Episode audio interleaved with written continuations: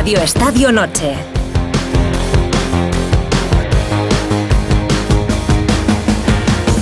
En Onda Cero. Santa? Cuatro cuartos.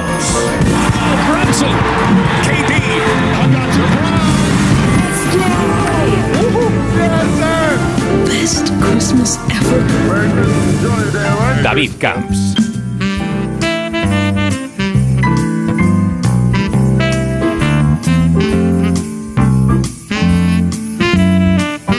Es Navidad, Hugo, es Navidad. ¿Qué tal? Buenas noches, Buenas noches Navidad. a todos. Es Navidad y en Navidad, pues ¿quiénes venimos aquí? Pues los locos del baloncesto, este maravilloso deporte, a pasar la noche pues con un clásico Celtics Lakers que empieza en unos minutos. La NBA nos tiene a bien de parar varios partidos porque hemos tenido ya doble ración, empezando con el clásico navideño en la Gran Manzana, en el Madison Square Garden de Nueva York. Los Knicks han ganado a los Milwaukee Bucks del griego Giannis Antetokounmpo. Se juega en Navidad en Nueva York, Hugo, desde el año 47. Son 56 partidos Yo, jugados yo en el Madison. Un, un 26, un 26 de diciembre, un Wizards eh, Milwaukee Bucks en Washington. Y la verdad que el ambiente era tremendo. Y acaba de terminar un igualado duelo entre los dos últimos campeones de la NBA, entre Denver y Golden State Warriors. Han ganado los Nuggets y luego juega Luka Doncic y sus Dallas Mavericks ante Phoenix Suns y Filadelfia ante Miami. Un, atroco- un atracón, como corresponde a estas fechas de excesos. Con Hugo Condés está nuestro querido Frasquet, Oscar Aguilera. Pero todavía no nos da el roster. No, no tenemos. Somos cuatro, falta un quinto. Nos falta. Base. Bueno, base, no sé si es base, base. Cerebro, ¿por qué no? Base sí. Alberto Pereiro, buenas noches. Joder, la madre que os parió. ¿Qué tal? Muy buenas a todos. ¿Cómo estáis? Feliz Pero Navidad. feliz Navidad a ¿Qué, todos. ¿qué, razón tiene, ¿Qué razón tiene Hugo? Ni, ni la una ni la otra. Aquí quien tiene que poner orden es el jefe. Yo estoy viendo que aquí entre los cinco creo que soy el más alto, con lo cual me toca ir a pegarme Bueno, ahí espera. abajo, Pereiro, a la zona. eh, Te espera, un par de los un- tres o cuatro de los míos se te quitaba tontería rápido. hasta ahora que llega el boss. José Luis Llorente, buenas noches. ¡Vamos! Feliz Navidad. ¿Qué tal? Feliz Navidad, buenas noches, ¿cómo estáis? Oye, qué, qué- alegría escucharos y comprobar que Pereiro puede ser la reencarnación de Amador, el personaje de la que se avecina, que en la nueva temporada es el hombre sin cerebro. Que, Pepe, yo también me alegro mucho de oírte y voy a intentar no ponerte por lo menos sobrenombres o acepciones a las 11. Voy a intentar a la una igual te cae algo, pero ahora me voy a callar un poco. Pasa que uno, uno Un tiene, enorme, uno, uno tiene memoria, Joe, y se acuerda de cuando jugabas tú y ve a. Pereiro jugando y, y en la misma posición y dice, "Fue- son deportes diferentes. Me da la sensación. Sí, sí, eso es verdad. Yo- Y, yo por tengo que supuesto- a Pe- que, perdón, que Pereiro me ameniza eh, los mediodías eh, en, el- en la hora de Del en la hora aperitivo. del- de- sí, en la hora del aperitivo, en la hora. es- para mí es una hora tranquila, ¿no? De que se acaba la, Hasta la mañana, es, es- es una hora de respiro, escuchas un poco ahí en la radio lo que pasa por tu localidad y bueno, pues entra Pereiro a contar un poco lo que pasa en el deporte madrileño, ¿no? O sea, está muy bien, está muy bien. Y falta hacer un hombre tranquilo para poner un poco de sentido al pick and roll que siempre hace, falta nos hace? Joe Llorente y Pepe Catalina. Hola Pepe, buenas noches. Hola, ¿qué tal? Vale, feliz Buenas noches Navidad. a todos y feliz Navidad. Pepe Grande, ¿qué tal? ¿Cómo estás, compañero? ¿Cómo te echo de menos, eh, Hall? Lo que pasa es que El, sen- lo que- el sentimiento es lo- recíproco. Se echa de menos nuestros podcasts con el gran David Camps. Y bueno, pues contento también ¿no? de compartir estos minutos con vosotros en esta noche tan especial, en este programa donde el baloncesto está como el protagonista principal y con el equipazo que, que ha mencionado David hace unos minutos. Y eh, además, justo acaba de terminar este Denver Golden State. Dos equipos. Ha estado bien, ha estado bien guapo el partido, ¿eh? Sí, igualado. Bastante mejor no ha State de lo que ni. Carry ni yo, que se han metido una, pero estado guapo el partido, ¿no? Ya empezamos, ya empezamos, Hugo, así de primeras. Me ha venido a 11 la y mente. 4. André igualado. Oh, Dios. Sí, sí, no, eso digo yo. No sé, es que me lo ha puesto, me lo ha puesto a, huevo. A partir de igualado. tú eres encima, consciente. encima, Hugo, mentas a la bicha que, se- que, que te va a empezar este con las bromas ¿eh? No, no, no, no. Yo vengo, yo vengo sosegada. Hasta la una y media tengo ¿sabes? tiempo para decir tonterías. No, todavía no, no, no. Pero hay un Boston Celtics. Menos mal que debemos ser los únicos que damos deporte en directo, que si no nos habían quitado ya tú. Habiendo un Boston Celtics Los Ángeles Lakers, inevitablemente esto viene a intentar que refresquemos un poco lo que viene a ser esta rivalidad histórica entre los dos colosos del deporte de- del baloncesto norteamericano que yo creo que supera incluso la rivalidad que hay aquí en España entre el Madrid y el Barça. Ni de coña. Vamos, o sea, no- no- Se ha apagado, ¿no? Se ha apagado el fuego. Hubo fuego en su día, Yo- pero ahora ya está mucho más calmadito. Sí, bueno, yo, yo creo que una, una historia eh, muy caliente eh, que se escribió en los años 80 a partir de dos equipos majestuosos que confrontaban y representaban dos tipos de sociedad diferentes, pero eso fue muy pasajero. El Real Madrid-Barcelona o viceversa empezó en fútbol en los años 50, en el baloncesto en los años 60 y continúan hoy con cada vez más intrincadas eh, circunstancias de por medio. O sea, en lugar de frenarse o de desaparecer eh, pues momentos de mm, o, o- o facetas eh, digamos que descarguen la electricidad de los partidos se van multiplicando. O sea es al revés no por eso sí está muy bien lo de Celtics Lakers y tal que por otra parte pues son franquicias que en determinados momentos no pintan nada en, en- en la lucha por el campeonato pero aquí el Madrid el Barcelona siempre es solomillo de primera con picante con eh, con guindilla y a veces casi con veneno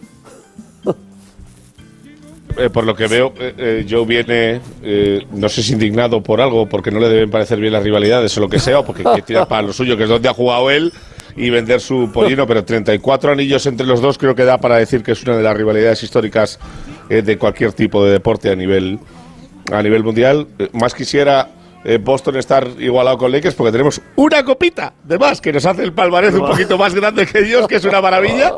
Así que, oye, mira, es verdad que se ha venido un pelín a menos, que por ejemplo este año se había montado un torneo que ha quedado bastante chulo, luego entraremos en, en hablar del, del inciso en tournament ese que ha estado bastante guapo, que estaba yo creo que un poco hecho para que la final fuera Lakers Celtics, o por lo menos así había quedado la historia por los grupos iniciales y por cómo había quedado el cuadro. Y bueno, pues que te toque en Navidad a la mejor hora del día, pues un partidazo, porque Boston está de locos y Lakers están haciendo el canelo un día sí otro no, así que veremos al que nos O sea, sale. ¿no? em- em- empezamos mal, Pereiro. Que vayan de amarillo, o sea, de, de blanco los Lakers, tío, aquí de amarillo, eh, un partido histórico. Bueno, es domingo. Sí, que es domingo, hay que ir de blanco, ya lo sabes, hijo. Bueno, no, no seré yo el que discuta esta rivalidad, que es de las grandes de la historia, que bueno, pues tiene la particularidad además de que cuando son entre entidades se prolongan de forma indefinida, ¿no? Eh, yo qué sé, pues el Bor McEnroe o el eh, Nadal Federer. Nadal Federer, ¿no? Eh, pues eh, eh, rivalidades de este tipo, Fernando Martín, Audi Audi Norris, ¿no? Pues son, son, son rivalidades que tienen fecha de caducidad, pero estas, por fortuna también para la grandeza y para la difusión de los deportes y para la propia grandeza de los equipos, de las franquicias, de los clubes, se mantienen y con una, con una leyenda que se va engrandeciendo con el paso de los años. Pepe, Bueno, primero que hoy, hoy es lunes, ¿verdad? Porque ha dicho Pereiro que era domingo y estoy un poco despistado yo ya yo, con yo me he las fechas. perdido. Más es despistado estoy yo, Pepe, hazme caso, hoy es lunes. Sé que los Lakers juegan los, cuando juegan los domingos, es verdad, tienen que ir de blanco. Esa costumbre cuando van de locales que introdujeron el, el uniforme blanco. Lo que pasa que ahora ya, como es una locura con los uniformes, cada equipo tiene. Imagínate cómo ha sido Pepe el 24 y el 25 para que te empiece con que el lunes es domingo, ¿eh? Yo no, yo no he dicho nada, cada uno saque sus propias conclusiones. Bien, Pepe, Y, bien. y bueno, pues yo creo que el Lakers Celtics nos, nos marca mucho a todos, digamos, los eh, amantes del baloncesto fuera de Estados Unidos, porque es cuando la NBA se empezó a expa- expansionar fuera de su país a un gran nivel, ¿no? Antes las noticias que daban de la NBA eran pues eh, más escasas, pero cuando empezó a haber una mayor llegada eh, con imágenes, eh, retransmisiones, las primeras finales y demás, nos encontramos con, con los Lakers Celtics que, esa rivalidad existiría de cualquier manera, pero creo que aquí nos caló muchísimo por eso, ¿no? A lo mejor si hubieran empezado a llegar más noticias de la NBA más adelante, no se hubiera vivido tanto porque después de esos Lakers Celtics hubo años donde, bueno, pues fueron otras franquicias las que tuvieron el poder. Es lo que tiene, es lo bueno que tiene el sistema americano, ¿no? De regeneración continua, de nadie se, nadie, digamos que se instala en el poder de manera permanente, como puede pasar aquí con Madrid y Barcelona, como decís. Yo coincido con Joe, no es, no es equi- equiparable esa rivalidad a la que vimos aquí, pero sí que es verdad que los dos parecen que, que son los dos grandes, ¿no? Eh, el, este contra el oeste, eh, bueno, pues California, Massachusetts, eh, con Magic Johnson todo aquello que, que luego fue cambiando con, con Kobe Bryant, con Shaquille, con Garnett, en los Celtics, Ray Allen, Paul Pierce y demás, y con los que siguen continuando. Ahora con LeBron James en los Lakers, los Celtics también han vuelto a, digamos, a hacer un equipo, a tener un equipo muy interesante. Pero sí que es verdad, ¿no? Las camisetas de Celtics y Lakers eh, siempre gustan, siempre gustarán, tienen una trascendencia mundial y bueno, pues yo creo que, que, bueno, tiene ciertas similitudes con esa rivalidad que habéis comentado, aunque no sea igual. De momento el partido. ¿Hay algún otro factor? Joe 9-0 Perdón. para Boston en los Pues dos primeros partido, minutos. ¿eh? A como, nos quedemos sin partido, ya verás tú. Y Nada, nada, nada. comente usted, Joe. Y Está mañado esto para que haya un poquito de emoción hoy. No, que decía que además hay algún, Joder, pues a ver si arregla. algún otro factor. hay- No, no, no lo veo claro el amaño, eh. Joe no lo veo claro. mañado, pues a ver si es verdad, porque qué desastre, colega. nombrado, no se ha enterado de, de que está mañado. Mándales un Sí, mensaje, Joe, porque no. Joder, voy a tener que llamar a un par de ellos para decirle, "Oye, chavales, que el segundo Oye, que, cuarto te- es que más- tenemos, que es más tenemos hasta la una y 20, media, eh. que- Nada, hombre, tranquilos, tranquilos. Y bueno, que, eh, no- mencioné hacedme caso, a la hacedme mente caso. lo de Gas- la parte de, que tuvo Gasol en, en esos finales que jugaron Lakers y Celtics eh, cuando Gasol ganó los anillos con, con Kobe. Eso fue increíble, que, hombre, que Pepe. también formaron parte, fueron como traernos a la actualidad la rivalidad de los 80 a los 2000 y algo, ¿no? Eso, eso también fue bonito porque hubo un momento en que hubo una época en la que los Lakers y los Celtics vivieron una travesía en el desierto importante para poder luchar por campeonatos, ¿no? Sí, comentaba Eh, yo que había todo otros mundo- factores. todo el mundo se acuerda Sí. del- de, de aquella eh, final que gana Lakers 4-3 en el último partido, aquel que van eh, 51-51 a mediados del, del último cuarto, que eso fue una locura. Que, que- que Gasol hizo uno de los mejores partidos que he visto un jugador de baloncesto a nivel de completo en, en, en- en mi vida, pero no se acuerda mucha gente de la primera final, que fue el año que llegó Pau a, a Los Ángeles. Fue un anillo que tenían los Lakers ganado en todos los partidos. Lo perdió 4-2, pero estuvo todos 16 arriba, 15 arriba, los perdió todos remontando Boston. Y es que hubiera sido 3 de 3, se hubiera emulado perfectamente lo que hicieron Shaq y Kobe eh, antes, pero es verdad, no- normal que la gente se acuerde solo de la segunda de las de las finales en aquella época, pero la primera también estuvo muy chula. Lo que pasa que Lakers gestionó muy mal la segunda parte de todos los partidos. Y se ha hecho el silencio. Esto, esto era una pregunta. No sabe. Claro, está- está- tenido- no, esperando a si dejado alguien. estaba Joe, ha querido, ha querido meter baza dos Joe tres veces y no lo hemos dejado. Claro. Sí, hemos. Sí, no me habéis dejado, veces. vale.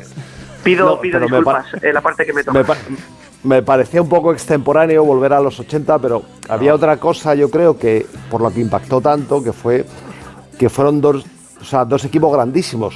O sea, eh, has citado a Magic Johnson, pero es que en los Lakers jugaba Karim Abdul-Jabbar.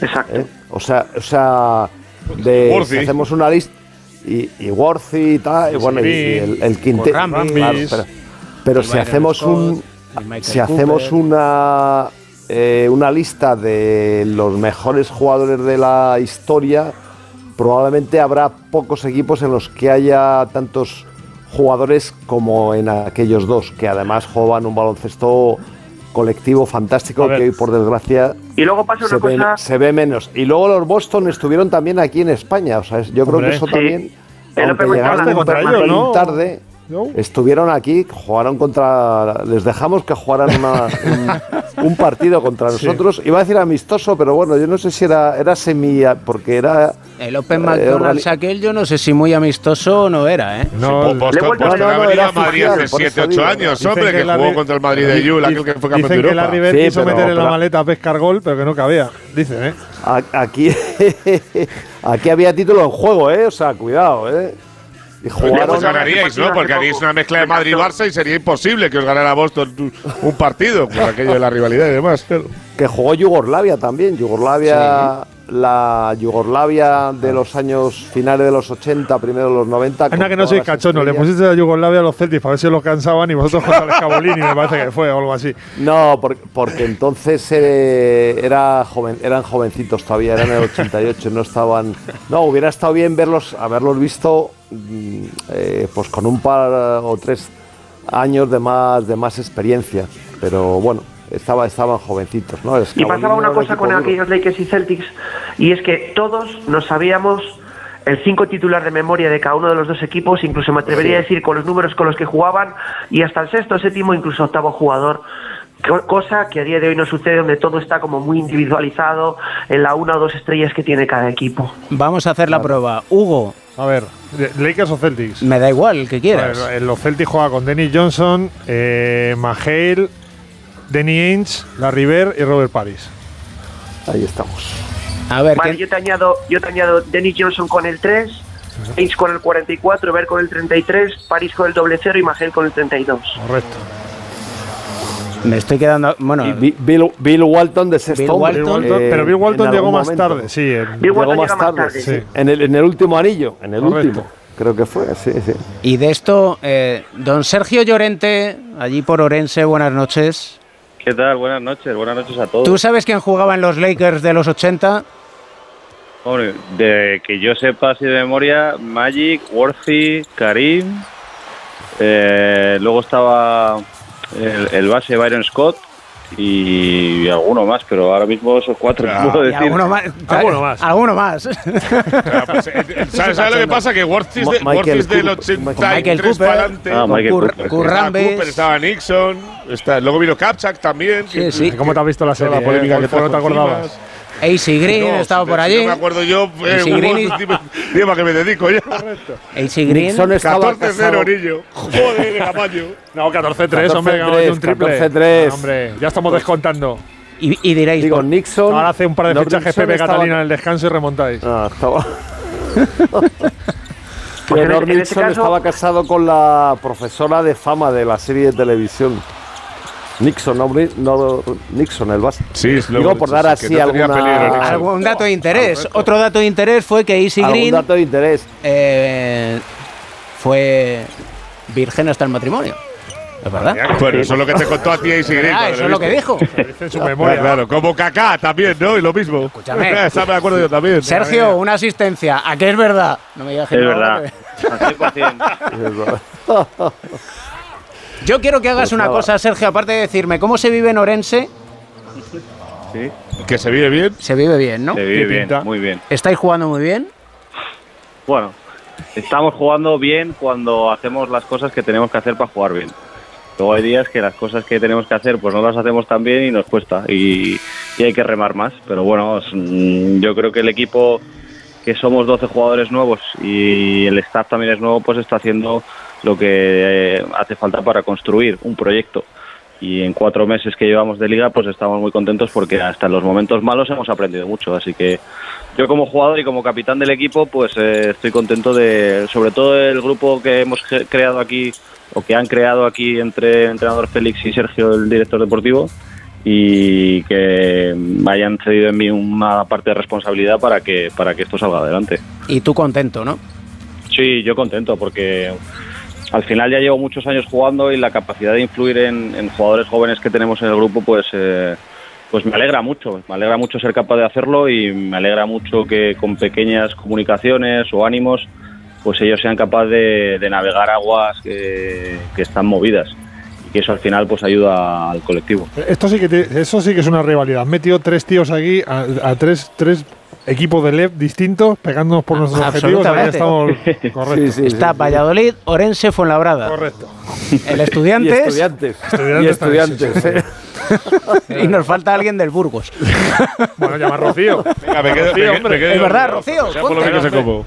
¿Con San Pues, Pablo David, o con David. Tizona? Dime. Te tengo que dar la enhorabuena porque la LEP es una liga de la que se habla muy poco para el nivel que tiene. O sea, para el nivel Eso de baloncesto, eh, para el nivel yo creo que casi global de, y nacional. Y bueno, supongo que es uno de los debes de la federación y, que yo creo que la comunicación que se hace de la, de la liga es, es bastante pobre para, para lo que se puede ver. Yo voy a- que voy a jugar a pabellones eh, pues de pues por ejemplo Valladolid o bueno Fuenlabrada ahora ha venido del ACB pero pabellones que son típicos del E típicos no me- no quiero decir que el Valladolid sea típico pero que ahora mismo es un Cáceres. y, y- es muy y es muy agradable jugar ahí.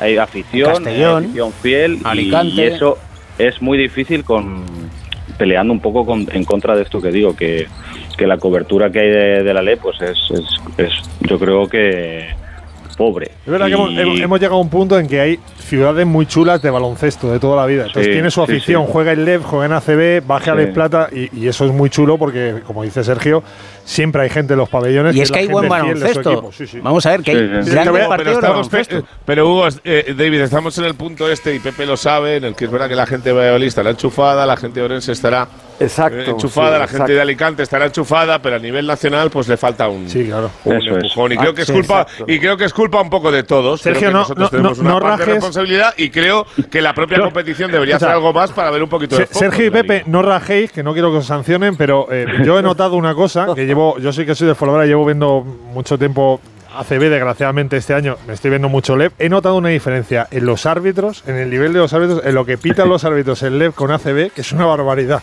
Repito, no rajéis, que a vosotros os pueden sancionar, yo sí lo puedo decir. Y hay que Vale. Bueno, por, por cambiar de. por- Bien, bien, me gusta. Vale, Bien. ok. Dicho queda. por cambiar de tema, eh, mm, es que bueno, me, ha- me había venido una imagen a la cabeza. No, di- digamos que a Es que no nivel le vale local- ninguno, ni la cobertura ni los árbitros, porque a él le pitaban No, todo a favor. Entonces no puede decir nada, ¿sabes?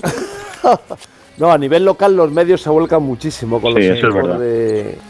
O sea, la- eh, no sé, pues eh, los equipos gallegos, o Coruña, Lugo, eh, Huesca, o sea, los equipos tradicionales de baloncesto, eh, Burgos ahora, los medios locales se vuelcan. Es más, hay muchas ciudades en las cuales el equipo más importante de la ciudad es el equipo de baloncesto, ¿no? Sí. Eh, bueno, el caso más arquetípico es Badalona, pero también eh, pues Lugo, eh, eh, eh, Victoria, Joey Zaragoza quizás. ahora, que tiene el equipo en primera y el, fútbol en segunda.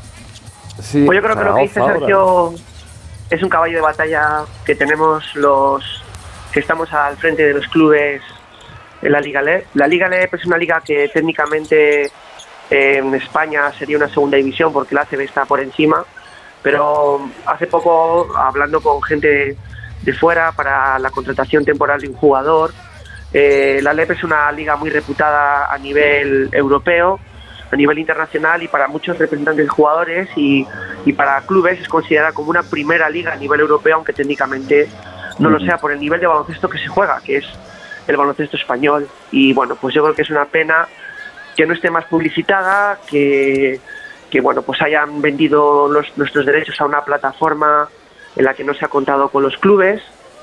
Eh, una plataforma que bueno pues es la que es y mejor esa que ninguna eh, en la que la liga no tiene un patrocinador a, a día de hoy, como puede pasar con otras ligas de la federación. Creo que el mayor problema que tenemos con la federación, y bueno, pues si me sancionaron, me sancionaron, es que... eh, Ahí está. la Pepe. Oh, Pepe, qué Navidad, aprovecha. Navidad, aprovecha que Que- Navidad no sanciones. El problema que hay es que la federación tiene muchas ligas, es decir, que eh, la ACB solo tiene una y de la que preocuparse, y la, y la federación, aparte de que anda muy volcada con los éxitos de las selecciones nacionales absolutas y también de categorías inferiores en verano, pues al final tiene unas cuantas ligas femeninas, unas cuantas ligas masculinas, y aunque bueno, pues la Leporo es el producto estrella de ligas de clubes masculina, pues no hay la posibilidad de volcarse en ella todo lo que se quisiera. Hay muy buenas intenciones. eh, la nueva presidenta de la federación, Elisa Aguilar, ha sido, digamos, la directora de competiciones, eh, tiene buena voluntad, eh, así lo ha demostrado. Jorge la tuvo en su momento, pero creo que está todo demasiado fragmentado para darle toda la atención que se merece. Al hilo que dice Sergio, y termino mi intervención a este respecto, eh, ahora no, no sabría cuantificarlo, pero al menos la mitad, incluso a lo mejor alguno más, la mitad de los clubes que hay en la Leporo ahora mismo tienen pasado a CB y buen pasado muchos de ellos. Algunos son clubes, nuevas versiones, que han retomado aquellos eh, clubes que bueno pues desaparecieron por motivos económicos, por la crisis y por malas gestiones. Otros siguen adelante, como, como es el COP en Orense, pero las ciudades están ahí y bueno, estamos, eh, no creo que estemos peor que, que la A2 italiana, ¿no? que está considerada una liga que, que pertenece a, a lo mismo que, la, que la, la primera liga italiana y es una pena, ¿no? Hay muchísimas ciudades que están deseando volver y que además cada vez que suben a la, a la ACB demuestran ¿eh? que son savia fresca, porque hay que ver a Palencia, hay que ver a Burgos cuando subió en su momento, ahora Granada que retomó la plaza y demás, el recuperar los ascensos, que era súper importante, hay que ver, bueno, pues que, que hay muchas ciudades que están deseando retomarlo y, y que no tienen el impacto suficiente para que haya la inversión económica suficiente para crecer y poder volver a recuperar el puesto perdido en la máxima categoría. Y una de las regiones donde hay historia de baloncesto es en Cantabria. Y en Cantabria la semana que viene hay lo que viene a ser un torneo prestigioso. Sergio. Bueno, prestigioso no sabemos, lo intentaremos. Eh, ya es la tercera edición y estamos muy contentos de que, de que tanto el ayuntamiento allí como los clubes que vienen a participar les apetezca tanto como a nosotros eh, vivir tres días de baloncesto. Eh, recoge- recogemos, intentamos recoger un poco la esencia del torneo de Navidad que hacía el Real Madrid, porque yo lo he vivido de pequeño, pues junto a mi padre, y es un poco el torneo de Navidad que queremos eh, que se lleve a cabo tres días. Eh, equipos juniors de cuatro comunidades diferentes, eh, jugando pues eh, entre ellos, eh, femenino y masculino, eh, pero simplemente queremos que, que los jugadores y los entrenadores sientan lo que es irse de torneo, sientan lo que es competir de manera diferente, eh, que se den un viaje juntos. Yo recuerdo mi etapa junior como una de las más felices como jugador eh, en torneos importantes con estudiantes como Hospitalet, el torneo de Tenerife, que eran muy divertidos. Y eso es un poco lo que intentamos eh, hacer y que poco a poco pues vamos creciendo en el torneo con la idea y para que también el baloncesto en Cantabria pues siga siga cogiendo fuerza. Fechas. Bueno, te- te- tengo que decir, eh, por hacerle un pequeño inciso, Qué raro que el Eh. padre le haga un inciso al hijo. Qué raro. bueno, que, que, mm, se celebran Astillero y Guarnizo, que, que Sergio no, no lo había comentado, que Guarnizo es en la localidad donde nació Paco Gento, eh, todo muy cerca también de Pedreña, que luego creo que tenemos un invitado de Pedreña, que es donde nació Severiano Ballesteros. Eh, y, y bueno, con las facilidades, como ya ha dicho Sergio, que nos da el, el ayuntamiento, con la particularidad de que queremos también que eh, los equipos cántabros tengan la oportunidad de competir con otros equipos que no, eh, con los que no compiten habitualmente. ¿no? Entonces las fechas, ya que tengo yo la palabra, pues las fechas son el 27, 28 y 29. Y sería la quinta edición de, de haber- no- de no habernos parado el COVID, porque teníamos dos ediciones preparadas que a última hora tuvimos que, que suspenderlas. Y ahora, Sergio, apostilla a tu padre porque si no, no se puede quedar el boss con la palabra. Bueno, ya es que hoy hemos comido juntos, David, y ya entre Oh. todos los que hemos quedado a comer los Llorente, yo creo que ya ha tenido suficiente. Así que- ¿Te imaginas que se tiran apostillándose hasta la una y media de la mañana, uno al eh. otro? Pim, pam, Escucha, el partido está para ello, ¿eh? No, sé- no sería la primera vez. ¿eh? No tengas duda, Huguito, Yo tengo que despillar todo lo que pueda. Sí, sí, correcto. Porque una Pues pregunta, mira, eh, ¿el, el menú dime. cuál ha sido el de hoy? El menú ha sido, bueno, para empezar, todo ecológico, como muy bien puede ser. Ey, Eso ya contaba con ello, por supuesto. Pero hemos tenido pues platos tradicionales, eh, besugo que hacía mi abuela, la madre de mi padre, al horno y cocinillo. Y, y nada, luego los entrantes pues eh, típicos de, de la mesa de Navidad, pero siempre ecológico de, o algo así, o, o como natural, biológico, como se diga. Te ha gustado el. o Nah, algo nos- así. nos O hemos- nos puesto tibios. Bueno estaba. Vamos, que, diga- que digamos que alguien ha comido lechuga. Sí, alguien sí, pero bueno. Eh, no- un poquito, sí, había un poquito Los ahí últimos de- años, David, los últimos años hacemos una cosa que es dar, entregar la medalla al que más al que más ha comido, al que más se ha puesto las botas. Y tengo que decir que el campeón del año pasado fue mi padre, pero este año ha sido subcampeón. Así que espero que el año que venga, que viene vuelva con ¿Y el campeón quién ha sido? No lo podemos decir, no lo podemos decir, No lo- porque si no se hace. Pero bueno, el lechuga, digamos que el lechuga. El lechuga hoy- no ha sido. No, El lechuga no, no, no ha hecho honor a, a su nombre, porque se ha cogido ¿Qué las dos cabezas de cochinillo Cuidado. y se las ha apretado Esto es ahí. como cuando Venegas comió cordero siendo vegano, acuérdate. Ojo, eh. Sí, sí. Yo aprendí una cosa de los Llorente Brothers, eh, en este caso de Joe y de Toñín, es que normalmente, pues eso es todo ecológico, lechuga y poca, o sea, comida natural, es decir, basta, dieta súper cuidada, eh, fi- todo fibroso, pero el día que se- el día que se lo saltan, se lo saltan de, De verdad. ¿eh? Digamos, eh, Así es, hombre. No la sol, clave, la clave de los Llorente es cuídate mucho para que cuando te desmadres tu cuerpo no se resienta. Ni Pues más sí. Bueno, ni voy, a- menos. voy a contar una anécdota. El pero- diputado pero de- corta, eh, de un corta, partido. corta, sí, sí. No, pero es que es buena. Un diputado de un partido político eh, de Ceuta Bueno. se encontró aquí. No, no, ya está. Se Mucho encontró mejor aquí que en el partido, Madrid ya se lo digo a la gente, ¿eh? poniéndose morado a poniéndose morado a jamón a un representante de una comunidad religiosa en la cual está prohibida el jamón. ¿no? Entonces, cuando se acercó en plan de sorna, el diputado le dijo ¿qué? Y entonces el, responsable religioso levantó las cejas, le miró fijamente y le dijo ¿es que tú nunca pecas?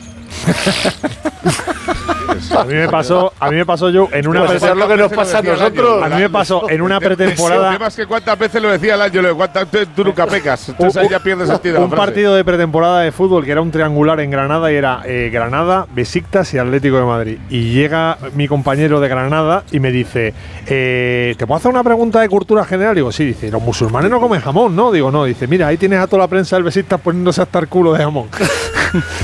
y efectivamente, ahí estaba. Pues igual. También igual. pecaron un día solo. Pero, pero en fin, vamos a dejar descansar. Sergio mañana tiene que entrenar, aunque Sí, yo- parezca mentira. Yo tengo una curiosidad, si puedo, ahora que les tengo a los dos, tengo- porque ha, ha surgido en la, en la cena Ah, sí, de es verdad, sí, es en la verdad, cena de Navidad de mi familia ha surgido y ellos son protagonistas.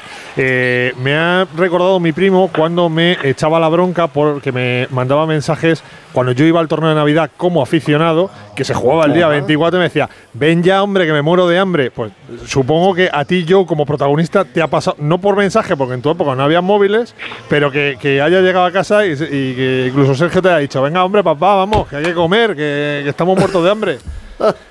No, es verdad que el día de el, día de Nochebuena, que había partido siempre, eh, la gente ya se iba se iba en el descanso.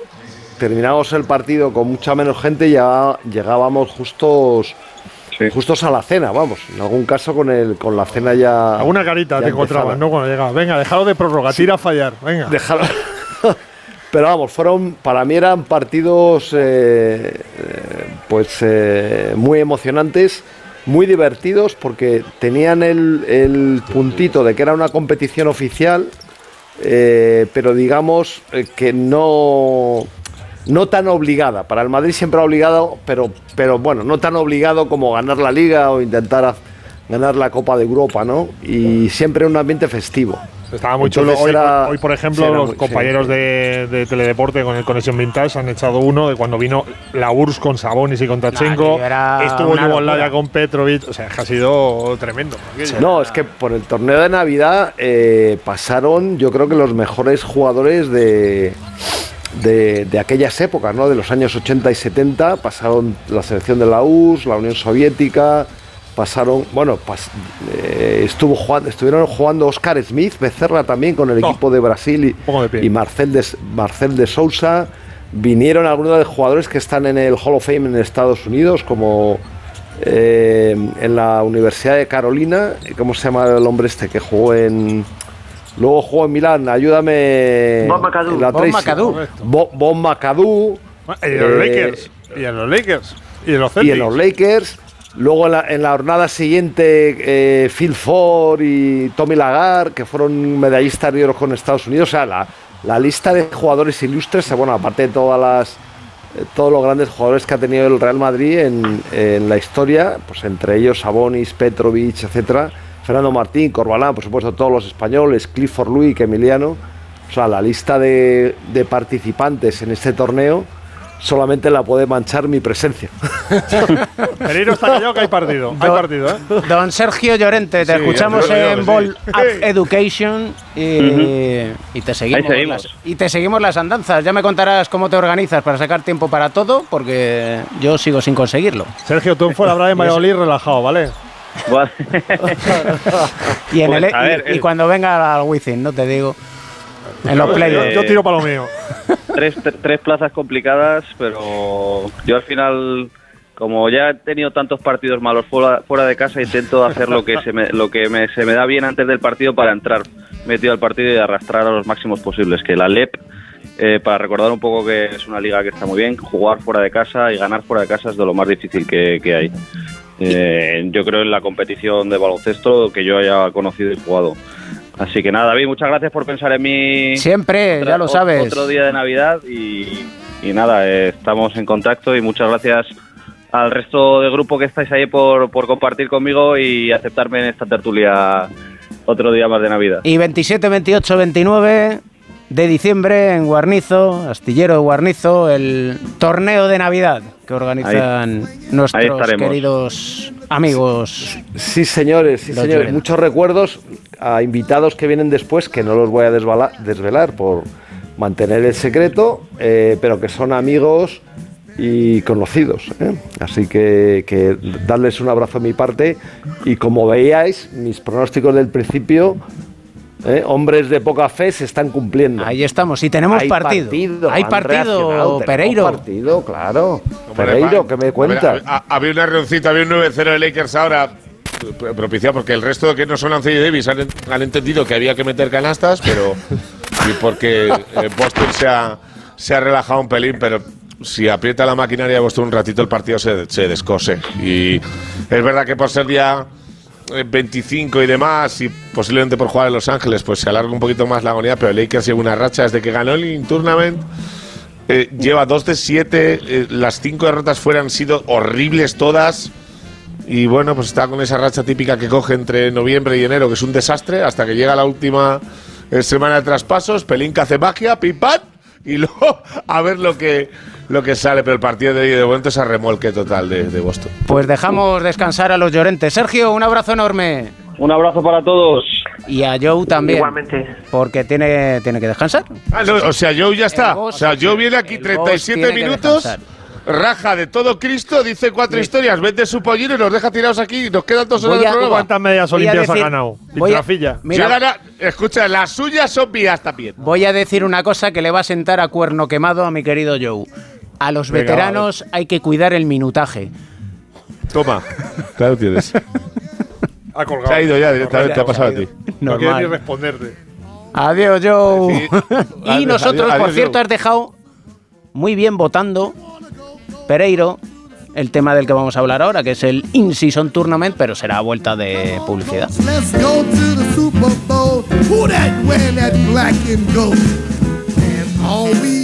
Cuatro cuartos. David Camps. Radio Estadio Noche.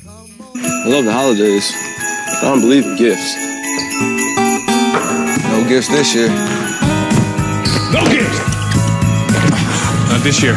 Out of my house. Merry Christmas. The NBA Christmas Day games. 10 teams, 5 games. A gift from us to you. En Onda Cero, cuatro cuartos. David Camps. So they say it's Christmas time again. The calendar says December, but it's wrong. 'Cause Christmas. Ahora te imaginas, Hugo, que estás con la chimenea, viendo el partidito de baloncesto, viendo que como es 38, 28, 30, 30, ya, 30, 38, 30, cuidadito. Qué feo, qué feo es Pritchard, ¿eh?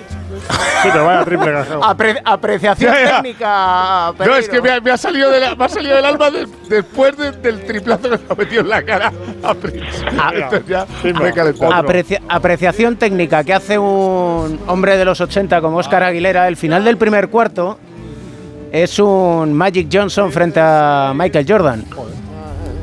32-23. Fíjate el otro. Oye, yo, yo sabiendo que iba a venir Pepe. No ha que tenido últimamente éxito. le doy menos- Oscar no ha tenido éxito. No. Sí, sí, claro Digo tenido que, que sabiendo Claro que iba a venir tenido. Pepe. 32 Magic, 23 Jordan. Estupendo. Digo que sabiendo que iba a venir Pepe, que últimamente le doy menos la murga de madrugada cuando ganamos un partido así así o algo de eso. Digo, eh, digo aprovechando que se puede hablar un poquito de todo, eh, tenía aquí eh, cuatro o cinco eh, cuestiones así un poquito del que mezclan el, el interés del aficionado general de la NBA con todos los jugadores que todo el mundo conoce, o sea, los que se compran las camisetas en los chavales y pues lo que decía Pepe ahora, que es un poco más una NBA de, de jugadores más que de equipos con comparativas con, con otras épocas. Otro día me dijo mi padre que quieren ante Tocumpo. Claro, eso a mí me, da mucho que pensar, pues estamos hablando de un tío que eh, eh, lleva dos eh, MVPs, pero que más allá del, del mercado NBA, pues igual eh, fuera de ch- chavales jóvenes con, con videoconsolas y movidas así, pues igual es un jugador que no que no te llena mucho el ojo. Por ejemplo, el otro día el partido este que hizo de meter sesenta y tantos puntos todos en una franja de, de metro y medio. Pepe, si tuvieras que meter en un ranking que dijeras, "Mira, te meto en un compromiso y te digo que ante Tocupo está entre los 50 mejores jugadores de la historia. Para ti está entre, entre los, o sea, los más grandes que dijeras, voy a decir 25, ¿te sale Yanis? Porque a mí no, ¿eh? Bueno, yo no sé si 25, pero va a estarlo, ¿eh? va a estarlo porque el impacto que él está teniendo en la NBA actual es, muy grande. Ya ha sido campeón de la NBA una vez, hablas de esos MVPs, eso ya te, garantiza el poder estar en esa, en esa lista.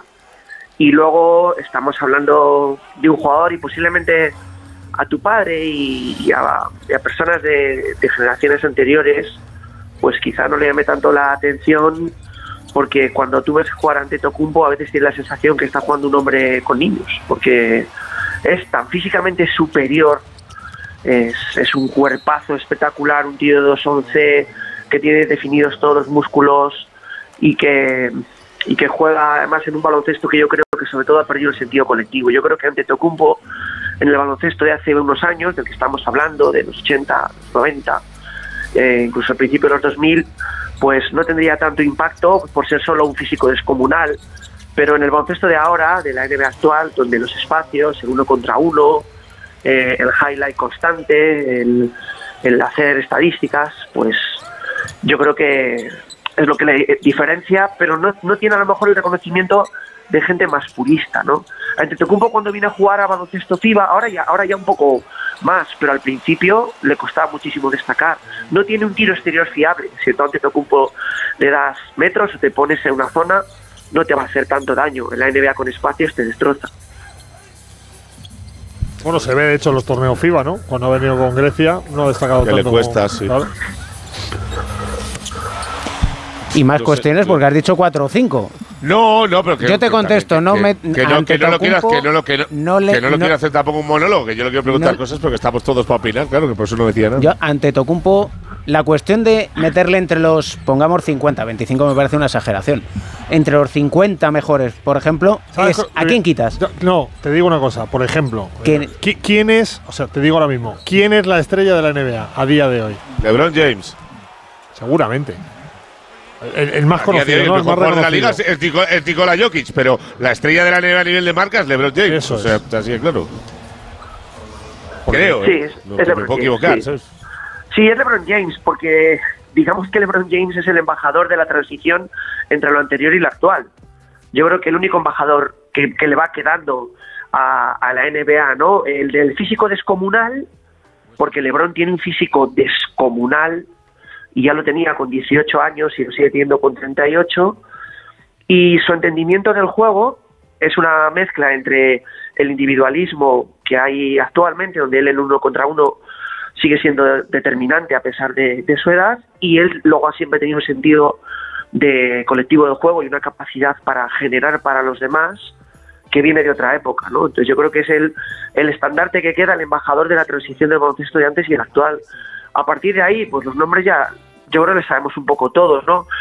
Stephen Curry, que, que jugando en el suelo, eh, a diferencia de, de de otros que bueno, solo ve- vemos mates y aliups y cosas espectaculares, siempre en los highlights, en los informativos y demás, pues ha demostrado que sin, sin jugar por encima del aro se puede ser un dominador total y es un genio, no sé si el mejor tirador de la historia, pero posiblemente muy cerca. Y luego ya pues todos nos quedan más cercanos, ¿no? Pues Jokic por ser un pivot total, Doncic por ser un talento impresionante, aunque a veces parezca que no está en su mejor forma, el, el propio Antetokounmpo. Se nos ha quedado Pepe Kevin Durán, que parecía que podía ser también ese La- relevo. las lesiones, yo creo que algún año Sí, pero Kevin, parado. Durant, pero Kevin Durant creo que estaremos todos de acuerdo en que si LeBron es un 10, es el 9 y medio de LeBron de todos los años. O sea, que siempre te, que es verdad que él ha cambiado historia de Golden State, que ya había ganado anillos, pero llega dos que juega, dos que gana.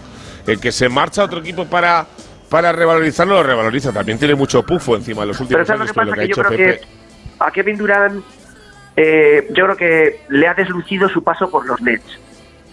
Cuando los, cuando los Brooklyn Nets juntan a Kyrie Irving y, y a James Harden, que bueno pues será un gran jugador, pero no acaba de, de cuajar eh, en equipos campeones eh, por su estilo de juego, pues yo creo que en ese proyectazo que hicieron los Nets cuando aglutinaron estas estrellas, yo creo que se esperaba que una vez que dejó Durán los Warriors eh, para ser, hacer campeones a los Nets, cuando eso no sucedió, ya bajó la cosa, ¿no? Ahora ya pues volvió, ahora está en los Suns, eh, posiblemente vuelva a hacerlo bien, lo ha hecho muy bien con la selección, está claro que está al nivelazo de, de los mejores.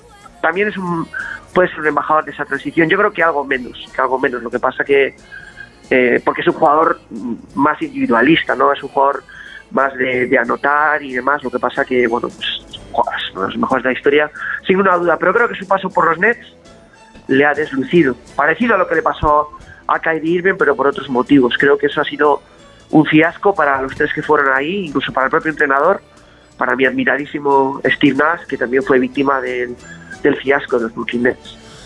Eh, ha, ha mencionado Pepe a, a Lebron. Eh, Lebron, en, eh, estamos a 25, noche casi 26. En cuatro días hace 39 años. Estamos hablando de que su último eh, eh, partido eh, con Lakers antes de este, contra el otro día Oklahoma, mete 40 puntos, que está eh, a, un nivel. Pepe, tú no sé si has visto alguna vez. Ya te hablo fuera del básquet, ¿eh? Un deportista que con 20 años de carrera, porque a, a Jordan todos nos acordamos de él en Washington, en aquellos dos años que no se metió ni en playoff, jugando con Stackhouse, yo qué sé, me puedo volver a un nivel de Federer con 39, que me parece que sí que le dio para ganar algún grande, pero ver a un a, a un tío en cualquier deporte a este nivel, que está al, al mismo nivel que el mejor nivel de su carrera, no sé dónde lo pones a nivel de, Nah, de decir, es pues es que no, yo no tengo palabras. Es incomparable, es incomparable y no hay debate posible. Y, y yo me he visto en conversaciones, en la- las típicas conversaciones de venir de un viaje largo con el equipo, eh, para el que trabajo, como sabéis, eh, para el Real Baloncesto, venir por la noche, hablando con los jugadores.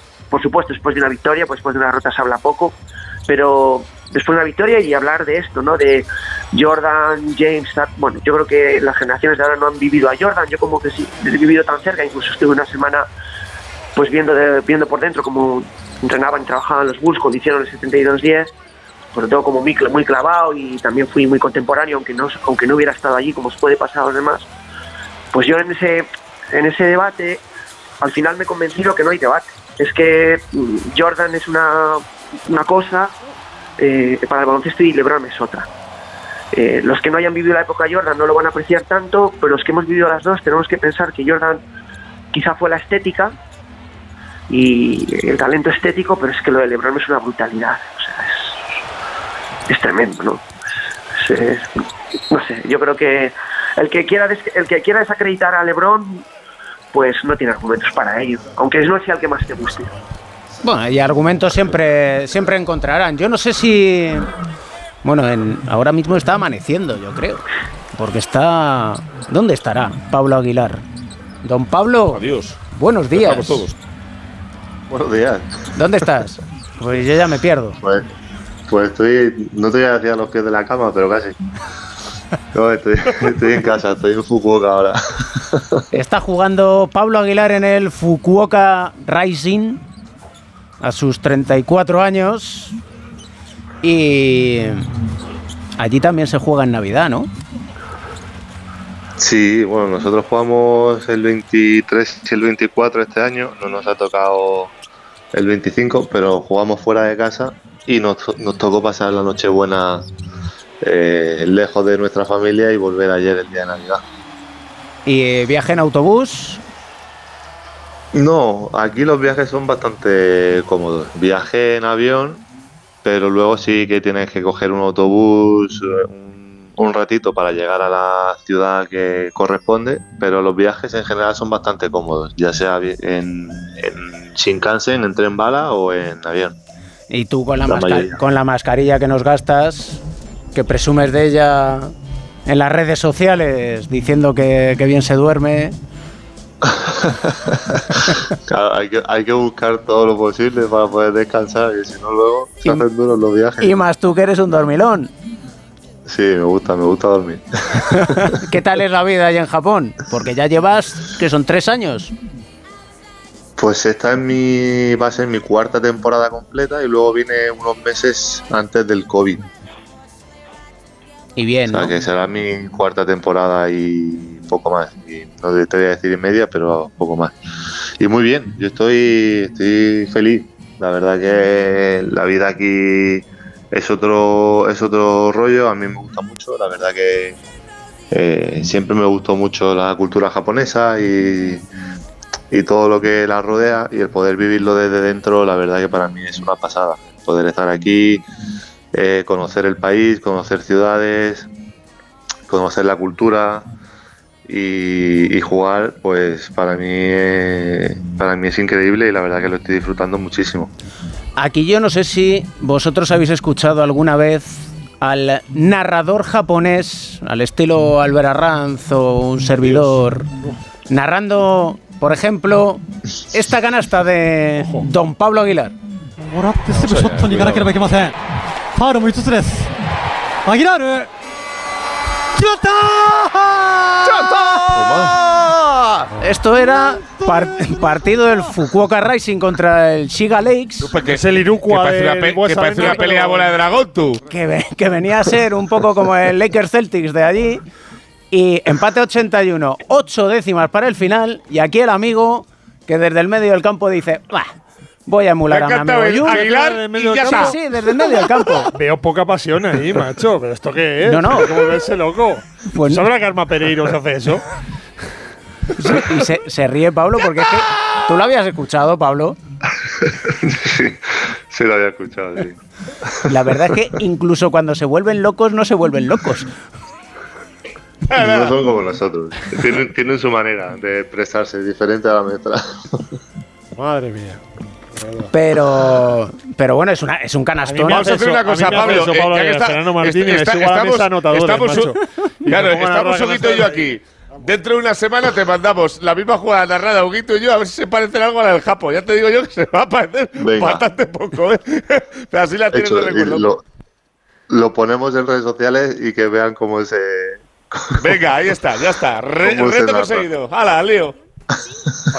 El, primer año que yo hice baloncesto, que, estaba con el, con el Fuenlabrada, fue a Badalona y, y palmamos 30 30-13 en el primer cuarto. Estamos hablando del Juventud, que luego llegó a la final con Rudy, con Ricky, etcétera, etcétera. Y acabó ganando el Fuenlabrada con una canasta en el último segundo. Imagínense ese Hugo, primer año en ACB, narrando, mm, ilusionado con el Fuenlabrada, que remonta el partido, que gana entonces, yo Igual que el japonés, vamos, me faltó, casi se hizo, que no me conocía todavía, me miró raro diciendo, este chaval, ¿dónde, hace? ¿Qué, qué idea tienes? Porque intuyo que con 34 años empiezas a pensar en me voy a quedar aquí en Japón, vuelvo a España para a Granada, Muy, muy pronto se nos fue Pablo a Japón, ¿no? Con lo bueno que era. con lo bueno que es. No le, no le quiten mérito, que todavía las No, no, bueno, yo me acuerdo cuando que se le vi aquí, allí le veo menos, fue, hombre. claro. Sí, hombre, nos ha fastidiado. Pues no lo sé, la verdad que ahora pienso un poco menos en, en eso. No sé si es porque físicamente me encuentro muy bien o, por, o porque estoy disfrutando mucho de, de la competición aquí, pero, pero no me lo planteo todavía. Es cierto que siempre lo he dicho y siempre lo diré. Me gustaría en algún momento, si, si está la posibilidad, volver allí a casa y retirarme allí y ver cómo poder jugar mis últimos partidos con mi familia, mis amigos, mi gente, donde todo empezó un poco.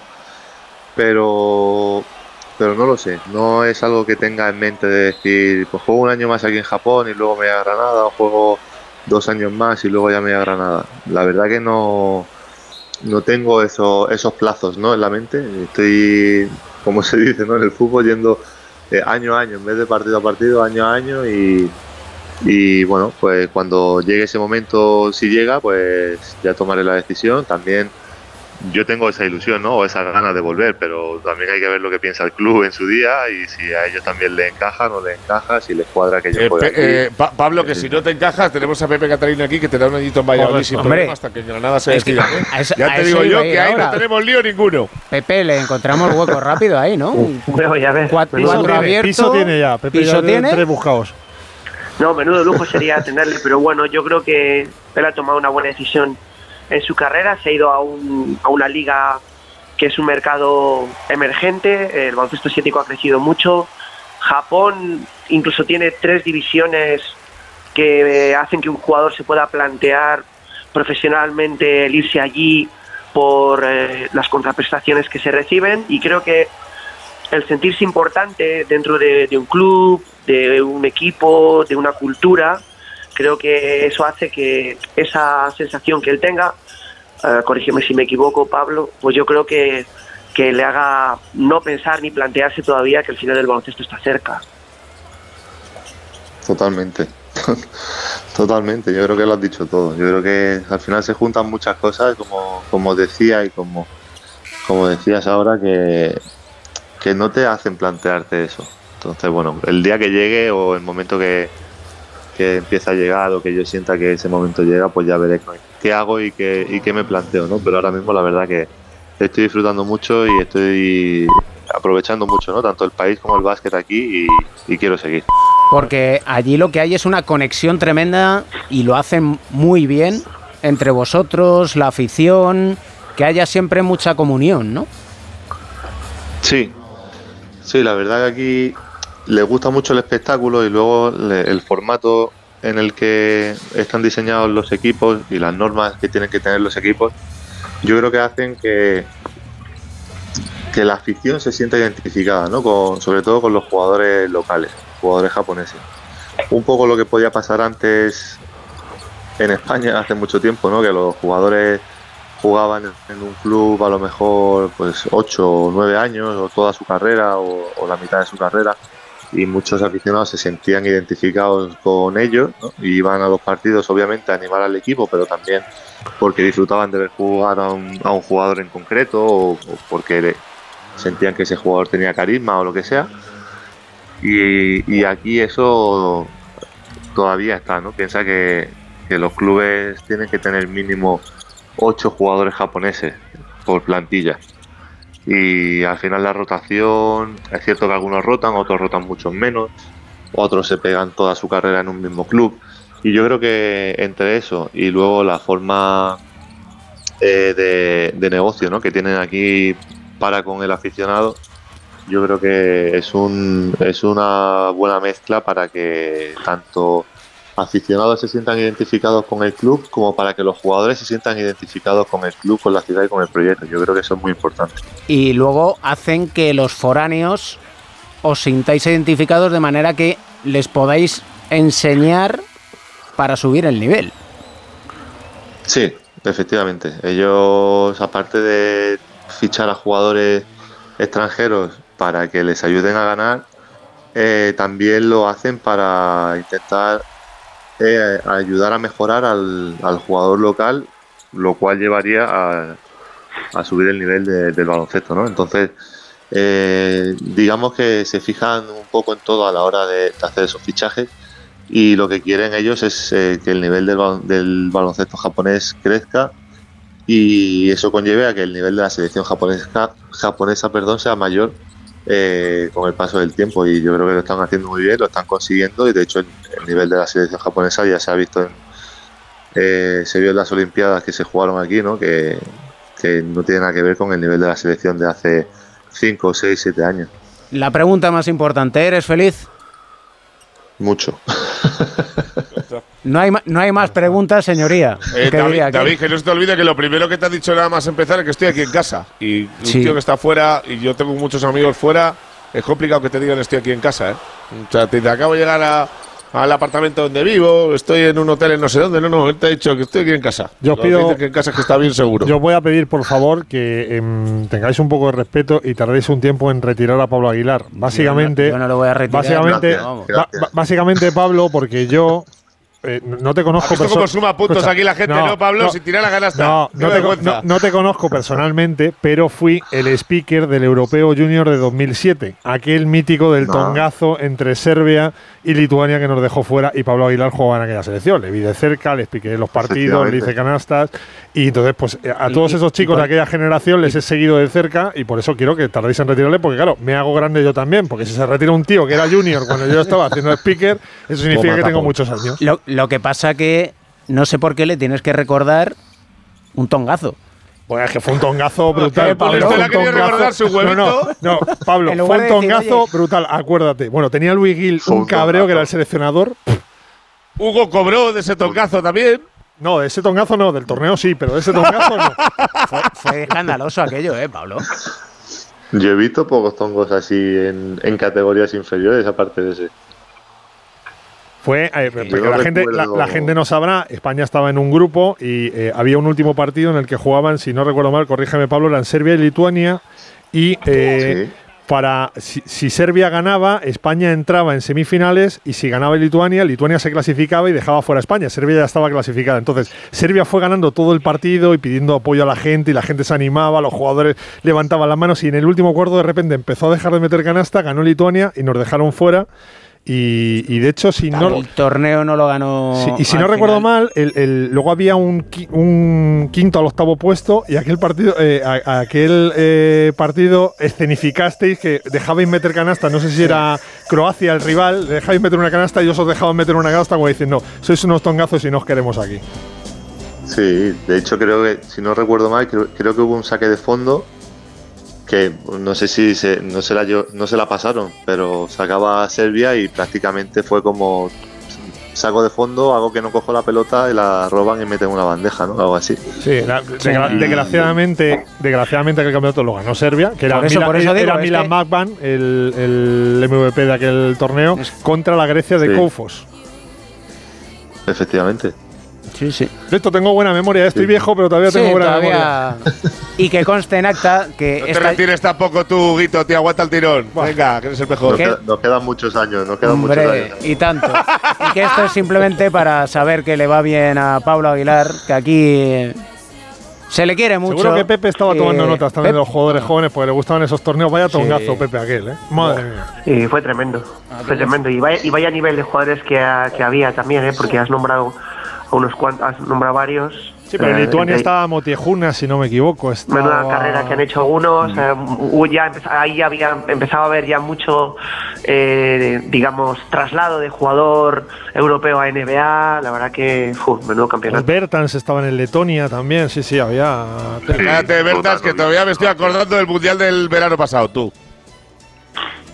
¿Y quiénes estábamos nosotros? Pues estaba Pablo, estaba Parejo, estaba Ricky, estaba. ah, ah, ah, Pablo, ah, Pera Tomás, Pera correcto. Tomás. Pau Rivas, yo creo que también. Rabaseda. No, Rabaseda. Pau. Rivas no, Rabaseda. Pau, Rivas en mayor. Sí, sí, Rabaseda. Estaba Ser- Sergio de la Fuente, Eso es, es verdad. Oscar, Eh, Oscar Raya, Sí, Orlando Camín. Orlando Camín, eh, José Antonio Marco. Sí, correcto. Joder, no, no me acuerdo de todos, pero vamos. Ya tenemos una Eh. selección ahí que unos cuantos han llegado a- al, al primer nivel. ¿Los cuantos dice? Joder, 60%, 70%. De han hecho de los que has dicho, bastantes. Sí, sí. Y entre ellos nuestro Pablo Aguilar. Di, Pablo, ¿Eh?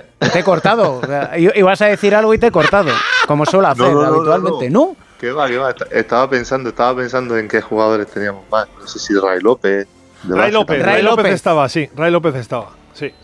Pues Yo me piqueaba cinco partidos al día, ¿eh? Me llevaba ahí. El- sí, sí. Me, me chupaba cada partido. hoy, hoy qué plan tienes, Pablo, ¿entrenamiento o os dan descanso?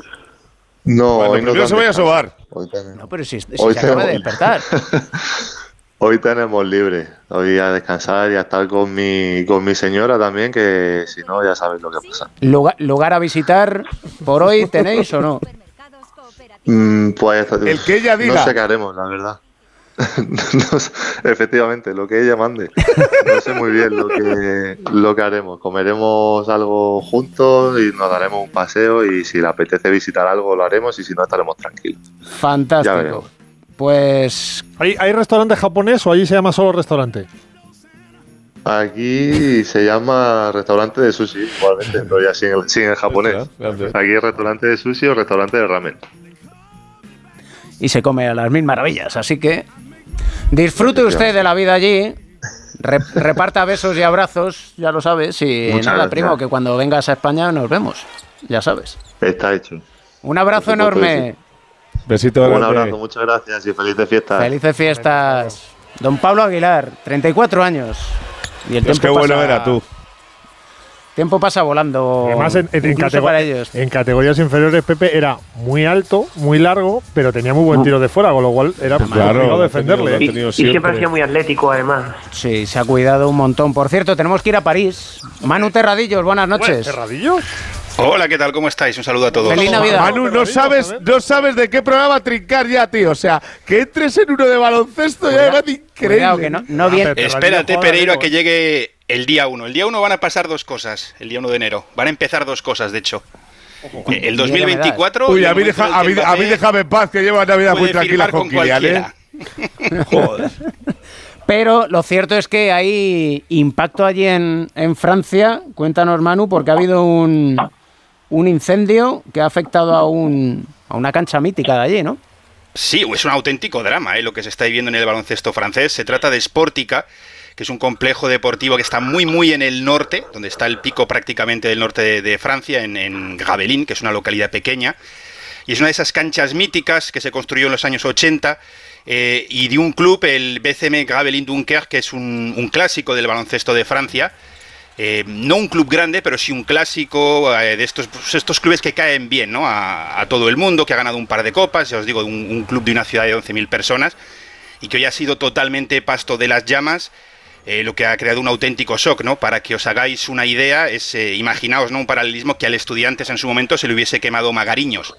¿Cómo estaría el mundo del baloncesto en Ah, se, España? lo- se- se lo- se le- se llevó al Palacio de Bueno, los sí. Deportes, efectivamente, y Filomena Pero se cargó la igual nevera. tenía ese o sea, toque más. Magariños tenía ese toque más, eh, más no sé cómo decirlo, ¿no? Más cariño, pues eh, algo así, ¿no? El, el club está en shock, se han quedado sin uniformes, se han quedado sin, sin material y, y, bueno, además es que era un, un lugar de vida, como lo llamaban allí, no era un punto de reunión de esa pequeña localidad, así que está pues todo el baloncesto eh, francés hoy eh, en, en- en una situación de, de drama total. Descanso 58 Boston, 57 Los Ángeles Lakers. Hay partido, como venía anunciando Joe Llorente. Y eh, ¿estás preparado para el 11 de enero que tienes allí partido en París, Manu? ¿Qué tienes allí? Hombre, un Cleveland Brooklyn. Nets, Cleveland Cavaliers. Sí, el, el día 11 de enero va a ser Ni, va- en ni el Arena. Eh, a ver, si, si uno va ya es porque va acreditado, ¿eh? porque se han vendido todas las entradas, algunas de más de 900 euros, y ya se ha colgado el cartel de no hay billetes, así que va a haber llenazo absoluto en el Accor Arena, que se conoce sobre todo por el torneo de tenis de Bercy. Greenman va Y seguro. sobre todo, además, es que se va a mirar con lupa, ¿eh? por eso de que vienen los Juegos Olímpicos. No es eh, sede de, de los Juegos Olímpicos, pero sí. ¿Cuándo es, el, ¿cuándo es el partido, Manu? 11 El de día 11 enero. de enero. El 11 de enero Griezmann no va ni para Dios que está en Arabia, Hugo. Ah, correcto. Vale, pues entonces no va. Igual que tú. Pues, eh, ¿Qué? A ver, la cosa. Si, si va a París Griezmann, Cuidado, eh. cuidado. Cuidado, eh. Hay jaleito, te- ahí ahí no es te como la ha diga. hecho a- Ya, la semifinal- Escucha, es como la ha hecho a Benítez el año pasado, Escucha, entonces. la semifinal es el día 11, ¿no? La Sí, semifinal es el día llega. 10. El día 10. Pues, Pues, pues, si pues, va el te 11, has mal asunto para el torneo, Leti. ¿eh? Si, si va el 11, mal asunto para Leti. Está en Navidad, Hugo. no hay- Hace muy bien, qué cojones. Pues nos mantienes al tanto, Manu, por lo que pase allí en, en Francia. La verdad es que Manu, ¿tú eras, más de, la, impactante. ¿tú eras más de la River o de Magic Johnson? AC Yo era de Michael. Jordan. Yo era de Tú eres Michael de Jordan. Jan Jan ese Es una pena, es lo que iba a decir, es una pena que no vengan los Spurs por Wenbanyama, porque la gente está como loca por él aquí. Pero bueno, disfrutaremos de la NBA en enero, ya os digo, ¿eh? cartel de no hay billetes ya desde hace bastante tiempo. Irá, irá por allí. No, no te preocupes que para eso la NBA no pierde No, eso ni un segundo y sabe de sobra dónde tiene que ir cada equipo y en qué momento. ¿Dónde están las monedas? Y en esas, ya te digo yo que Tony Parker ya habrá hablado con Estaban quien entre- corresponda. Estaban entre el París-Bercy y, y el Pisuerga. Pero dijo Pepe Baterina que no, que había pasado, que que, no. no. se podía. Pero Tony Parker, ahora que se ha retirado, ¿es francés o es belga? ¿Cómo? Es francés. bueno, es que Tony Parker, que yo que yo sepa, es belga, ¿no? ¿O me estoy equivocando? Bueno, él, él es de toda su vida de Villeurbanne, de al lado de Lyon. Tu equipo clásico. Claro, sí, de hecho es el dueño de las Belvillarban. Eh, efectivamente, espera, espera, voy a efectivamente. O sea, ha sido capaz de. No, pero tiene alguna, tiene alguna raíz belga, ¿eh? Tony Puede Parker. ser, puede No, ser. a, a- a ver- si a ver si voy a, a- a ver si, si Pepe sabe que, que aquí ah, vamos al lío. Tony Parker ha sido capaz de despedir a su hermano como entrenador y que aún así puedan quedar en Navidad. a Tony cenar. Parker nació el 17 de mayo de 1982 en Brujas. Eh, yo Sí, lo digo porque, Tiene porque razón, escucha, a- No eres de donde a- naces, a- sino de donde paces. Lo deberías de Ah, saber. pues pero- entonces yo me lo pido porque nací en un sitio que no me gusta nada. No voy a decir cuál es, pero si puedo me lo quito. Pero en fin. Manu, feliz Navidad. Igualmente, José Noel a todos. ¡Hala! Un ¿Cómo, besito. cómo has dicho? ¿Cómo es? ¿qué has dicho? Joyeux Noel, un abrazo. Soyez Noel. Ah, José Noel. Noel. grande. Soyez Noel. Vale, vale. Si tenemos esa. Tengo otras dos preguntas para Pepe. Yo tengo una. dis- pues, Ah, pues ah, pero le toca a Hugo, que si no soy avaricioso yo. Gra- Gravelens Forum, ¿se pudo jugar en Korak? Uy. Pues puede ser, ¿eh? Puede yo ser, ahora cuando. suena, yo, he ¿eh? visto, yo he visto las. es- ¿Sabes lo que pasa? Que es probable ¿eh? que, que jugáramos ese partido. eh, pero ya yo creo que es de, de época de, de Sabonis. Claro, claro, esa época que eran dos equipos clásicos de jugar la Copa Korak. Me la habéis puesto a huevo. Puede ser. Y a mí me da mucha pena, he visto las imágenes en el informativo y, y bueno, pues eh, jo, la verdad que me da mucha pena que una cancha tan, bueno, cualquier, cualquier cancha, ¿no? Pero una cancha tan mítica y ahora sin conocer las interioridades de, de la ciudad, eh, una ciudad, no sabía que era tan pequeña, donde el baloncesto era tan importante. Joder, es, una, es un drama, es una lástima, ¿no? Porque seguro que, que era un poco eh, formaba parte ¿no? de, de la vida social de la gente, de la cultura de la gente de Gravelins y qué lástima, aparte de todas las situaciones que pueda traer para, para el club ahora, ¿no? que lo ha perdido todo, donde va a poder seguir jugando sus partidos y demás. Aquí en Valladolid vivimos una inundación del, del polideportivo pero no... Una, bueno, varias, una Pepe. Si, si- están, si está todo lleno, tenéis todo lleno de placas de hasta aquí llegó el agua en la inundación no sé cuándo. no Aquí- una espe- especialmente llamativa, pero bueno, se resolvió rápido y bueno, porque afectó a la pista y lo pudieron resolver con cierta rapidez dentro de lo que es eso. Eh, lo que hablaba David del techo de, de la nevera de estudiantes llevó más tiempo, pero es que el, el- el fuego que destruyó la- el Palacio de la Comunidad de, de Madrid y, y luego esto es que el fuego es devastador, es que madre mía, qué lástima. Ciertamente. Eh, ¿Qué otras preguntas teníais? Pere, Yo te- has yo dicho, me la han una- dejado votando. Sí, porque habéis hablado de Sabas, ahora se ha escuchado el, el apellido, en este caso de Sabonis. Y el, otro día estaba eh, acordándome de aquellas eliminatorias entre Portland y Lakers en la época del three-peat de, eh, y de, Shaq, que fue una locura. Es verdad que, que Sabonis llega eh, más tarde que pronto a la NBA, pero aún así cuando llega sigue siendo una maravilla verle jugar de cinco en aquel eh, equipazo que tenía Portland y Pepe, sabiendo que son diametralmente opuestos de la manera de jugar de uno y otro.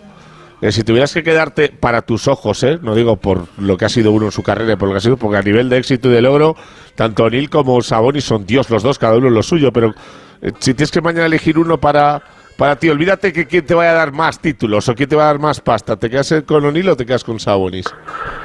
Claro, lo que pasa que es diferente, es Sabonis, que como tú dices, es que Sabonis llegó a la NBA bastante, o sea, casi ya Con veterano. las rodillas reventadas, para empezar. Bueno, ya muy recuperadas, ¿eh? porque el trabajo que, que hicieron aquí los médicos de- del club en Valladolid con el doctor Alonso a la cabeza, que sigue siendo, es verdad, es verdad. que sigue siendo nuestro médico, ¿eh? ha vuelto, volvió hace unos años ya y es el médico de nuestro club. Y, y hay una foto todavía en el, en el botiquín donde, donde está junto con el fisioterapeuta de entonces, Miguel Ángel Salcedo, que también fue clave en aquella recuperación con, con Sabas. Y tenemos la silla ahora hemos hecho una reforma en la oficina, tenemos la silla, una silla especial que valdría un dineral, ahora bueno, pues es un, un armatoste que habrá que guardar donde recuperaba Sabonis. Sabonis llegó mayor a la NBA no quiero saber lo que hubiera sucedido con, con ese Sabonis sano y además jugando en aquellos Blazers que tenían de todo menos cerebro, porque había jugado con muchos jugadores que eran muy buenos, pero aquellos Rasid Wallace y compañía eran tíos muy volátiles. Bo- Bonsi, Bonsi Wells, Zach Sí. Randolph, a Bayer, es que tenía un equipazo, pero no jugaba en el colectivo ninguno, era un desastre. él jugaba, él, pero él jugaba de, él jugaba desde el banquillo muchas veces y era definitivo. Yo creo que la capacidad de pase, la inteligencia que tenía Sabonis era, el- era el primer 2-22 que se abría para tirar de fuera y demás. eh, bueno, yo creo que me parece que Sabonis es el baloncesto inteligente y, y Shaquille es, es una fuerza de la naturaleza descomunal y no ha habido otro como él. Es que hay imágenes, sobre todo hay una de Shaquille O'Neal, un mate que hace sobre David Robinson, Así el que se gira a 200 que, kilómetros por hora, sí, que sí. se gira a una velocidad. Sí, por eso le llamaban Twister, porque decía que era un tornado, es que era una puñetera locura, Y aparte es que no había, no había quien le parara. Me parece que a Sabonis No, lo no, ten- era imposible. A, a Sabonis lo tenemos mucho más cerca porque le hemos visto. Primero ser el terror de la selección española con eh, la Unión Soviética. Luego ser el terror del Real Madrid en el, en el Zalgiris eh, y Cargarse el tablero de la ciudad deportiva luego ha del venido, Real Madrid. luego venido a jugar a Madrid. luego jugar a un equipo como Valladolid, donde ha sido. eh, luego ha jugado en el Real Madrid y ganó una Copa de Europa. Eh, luego se fue a la NBA, como dice Pepe, ya con muchos años y con la rodilla. mm, quiero decir. y era determinante. Recuperadas pero gastadas. Sí, correcto. Bueno, él lo que tenía, él lo que tenía mal fue el Aquiles. ¿eh? El Aquiles Se lo fue lo que le impidió ir antes a la NBA, pero Sabonis, si no hubiera tenido las lesiones, madre, o sea, hubiera sido tremendo. Lo que pasa Sí, es que porque, creo- po- porque lo- luego Pepe es verdad que hicieron una rivalidad un tanto ficticia, en- de- una vez que ya no está Sabonis, que aparece Yao, eh, con que bueno, el primero que puede parar a O'Neill y tal y cual, pero aquello era más fruto del marketing Nada, que otra cosa, porque No, yo no pudo con O'Neill en la vida. yo creo que a nivel, a nivel, digamos, de, Mira que era bueno Yao Min, ¿eh? a nivel de físico, a nivel de lo que es presencia física, no ha habido nadie todavía que se parezca a O'Neill.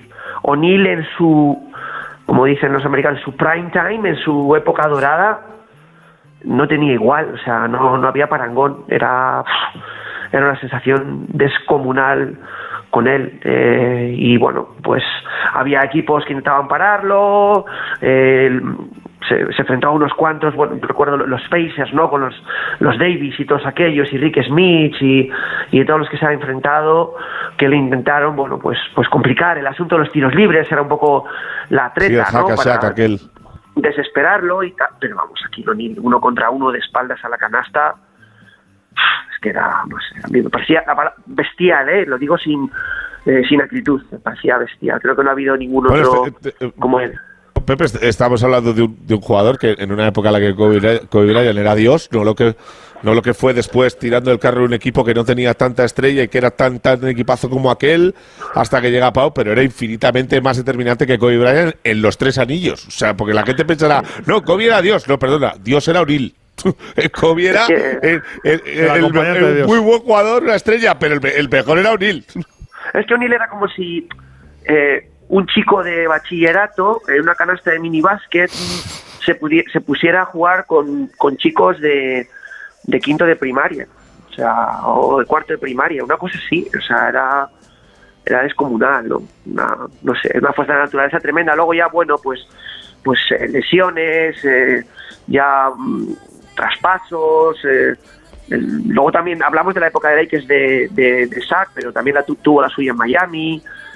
Luego Sí. ya su propia personalidad, ¿no? Que yo creo que él es una persona que le gusta divertirse, que es, es muy guasón, socarrón, bueno, todas esas cosas que quizá le hayan desfigurado un poco, a veces esa eh, relación separada que tuvo con Kobe en su momento, aunque luego parece que cuando Kobe desapareció, desgraciadamente, pues ya se había resuelto un poco todo, ¿no? Recientemente, antes de su muerte.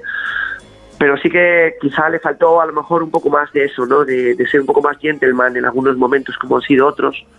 Pero eh, O'Neal es inigualable. Y lo que es Y inigualable. luego tengo una, una, luego tengo una, una- bueno, no sé, ¿puedo, David, hacer una más? Estaba intentando, si lo hacemos después de la publi. Sí, claro, pero joder, eso será por tiempo. Será por tiempo. Hola, Monforte. Buenas noches. Feliz Navidad. Vamos a Publi, hombre. Cuatro cuartos. David Camps. Radio Estadio Noche. Desserts, it's not just the words. Some of y'all heads up in the cloud. I'ma bring y'all back to earth. It's black back to burn. Bullshit y'all talk. Hay música que directamente te lleva a una cancha de baloncesto. Y esta te lleva. Te lleva al Staples. Correcto. Bueno, a- incluso al Forum. Al Forum de Los Al Forum de Ángeles. Inglewood. Correcto. Pero de eso hablamos luego. Pereiro tenía una pregunta para Pepe. No, digo que esta canción eh, eh, o este tipo de música te puede llevar a una cancha de baloncesto y a una fiesta increíble también. Te puede recordar la- las dos cosas. que Yo, que eh, aquello- Estamos aquellos en todavía horario infantil 12 y 26. No, no, ya no y sé, luego bueno, no sé qué, no sé qué era- no sé qué era no infantil quiero es este, dejarle el mal. balón votando a Pepe Catalina para que haya un efecto boomerang y recaiga sobre mí. Hace bastante menos tiempo que, pasé una pista de baloncesto que una fiesta. Así que a mí me recuerdo una pista de baloncesto. Bueno, otra, otra pregunta. Eh, hemos visto hace nada. Eh, una arriba a los otra Lakers. a- Vente arriba, Pereiro. Cinco, No, no, ocho, pues, cinco, tú, Lo que pasa es que no lo quiero decir muy alto que lo jodemos, Hugo, ya lo verás. No, pero fuera de esto. Hemos visto el otro día, eh, otra vez a. Porque eh, Pepe además representa todo lo contrario a lo que hemos visto hacer a Draymond Green tantas y tantas veces en la NBA. O sea, el otro día ya es una pirada de olla a un nivel estratosférico. Lo que no sé es. Bueno, ahora hay una suspensión, me parece que es indefinida, ¿no? Veremos a ver cuándo aparece y cuándo no. Bueno, bueno, no a Pepe no lo has visto en las reuniones de los clubs, ¿eh? Se encara el tío. Sí, bueno, tal, pero es que ahí se tiene que poner serio. Una cosa es ponerte serio con los con lo que representas broma, eh, como ciudad y como club y, y otra cosa es lo que hace Draymond Green. ¿Cómo es posible eh, que en un deporte eh, que, que es que se que te lleva al, al esfuerzo de equipo más que eh, individual y que te enseña tantos valores eh, pueda seguir jugando, pisando una cancha de baloncesto un tío como este, que el otro día vi en un artículo en internet, Pepe, que tiene 16 trifulcas entre universidad, eh, instituto y, la- y- y su carrera en la NBA. O sea, es que no entiendo Eh, cómo había, puede seguir. había 10 tíos así en los Detroit Pistons de los 80 y fueron campeones, Pepe. No, este es peor porque este encima, eh, pues aquellos daban y vale, ya está. Pues Luego no te dieron la mano algún día, alguna tontería con Jordan y tal, pero eh, Pepe, lo de Draymond es indecente a todos los niveles, con lo bueno que es, porque es que a nivel táctico es de los jugadores más inteligentes que he visto en mi vida. Sí, pero bueno, lo que tú has dicho, que cómo se concibe, ¿no? Pues ya, ya no se concibe, está suspendido de manera indefinitiva, eh, eh, indefinida. La NBA eh, es buena, pero no es tonta. La NBA tiene que pasar muchas cosas, pero tiene límites. La NBA es capaz de perder a uno de sus iconos durante meses, que acaba de regresar hace poco, como es Jay Moran, por aparecer en redes sociales con armas de fuego, eh, dando una publicidad espantosa a lo que a lo que es su liga, ¿no? Entonces, bueno, pues el tema de Green, que no ha sido tan flagrante fuera de las canchas, pero que sí que lo está haciendo dentro de las canchas, la NBA ha dicho, pues suficiente es suficiente, ¿no? Yo creo que es un jugador que hay un momento en el que cortocircuita de tal manera que, bueno, pues que ha, sido capaz de pegar a, su- a propios compañeros, ¿no? Como hizo con Jordan Poole el año pasado, donde le lanzó, lanzó un puñetazo que en algunos rings de boxeo no se, han, ha visto. Eh, bueno, yo creo que que hay acabar con esto, ¿no? Tengo la sensación también que a veces hay jugadores que explotan esta, esta reputación, ¿no? Y he visto en Green, a veces he visto que el personaje se ha comido al jugador, pero claro, ya le han dado un toque de atención muy serio, ¿no? La- lo último que hemos visto es, es ya de, bueno, pues un poco de, ya de, irse de, de la cabeza, ¿no? Ya de perder la, perder la cabeza, así que bueno, pues ojalá que todo esto le sirva para reinsertarse deportivamente hablando y recuperemos la versión de un jugador que va a ser pues como esos Pistons que habla Hugo, que, que eran muy así en su momento, pero eran muy, muy de baloncesto. Es verdad que eran sucios, eran insoportables en, en su momento, pero y algunas veces cruzaban los límites, pero lo de lo de este hombre es totalmente incoherente, ¿no? Así que Lo que sorprende, Pepe, es que le haya suspendido la Liga, la NBA, y que no hayan sido Golden State Warriors Ah, pero es que su equipo le a defiende petición de Curry, lo ha hecho Steve toda la vida. ¿sabes? defendiéndole a, a bueno, yo creo que yo creo que su equipo que su equipo eh, sabía que la, la liga iba a intervenir, ¿no? Y, y al final, pues eh, los equipos también date cuenta que pagan mucho dinero a los jugadores y que los jugadores al final, pues eh, son los activos de los de las franquicias y que, que a los Warriors le cuesta mucho Green, que todo tiene un límite, está claro, ¿no? Pero bueno, yo creo que queda mejor eh, en este sentido que la NBA sea la que aleccione, la que sancione, la que marque un antes y un después, porque si te sanciona la NBA, l- eso es un mensaje para el resto. Si alguno tiene alguna intención de emular a Damon Green, eh, estoy seguro que con esta medida que ha tomado la NBA se le va a bajar la intención seguro, vamos, fijo. Supongo yo que Y sí. luego la- Y luego la, la última, que es eh, otra de Sí, autobús de le- vuelta de partido con victoria. descansar. Sí, y esta es para todos, además. Esa es ¿eh? muy buena. Eh, porque esta sí, que, esta sí que es una pregunta que, que yo creo que nos hemos hecho todos algún día cuando te juntas con los amigos o ves un partido y por lo que hemos tenido en casa, que es Pau, como máximo exponente, con lo- el mejor jugador FIBA de la historia, fuera del mundo norteamericano. O sea, pues aquí es mucho la pelea de Gasol o Novisky, pero tú has visto a todos los buenos y tienes recuerdo de todos los buenos. ¿Con quién te quedas?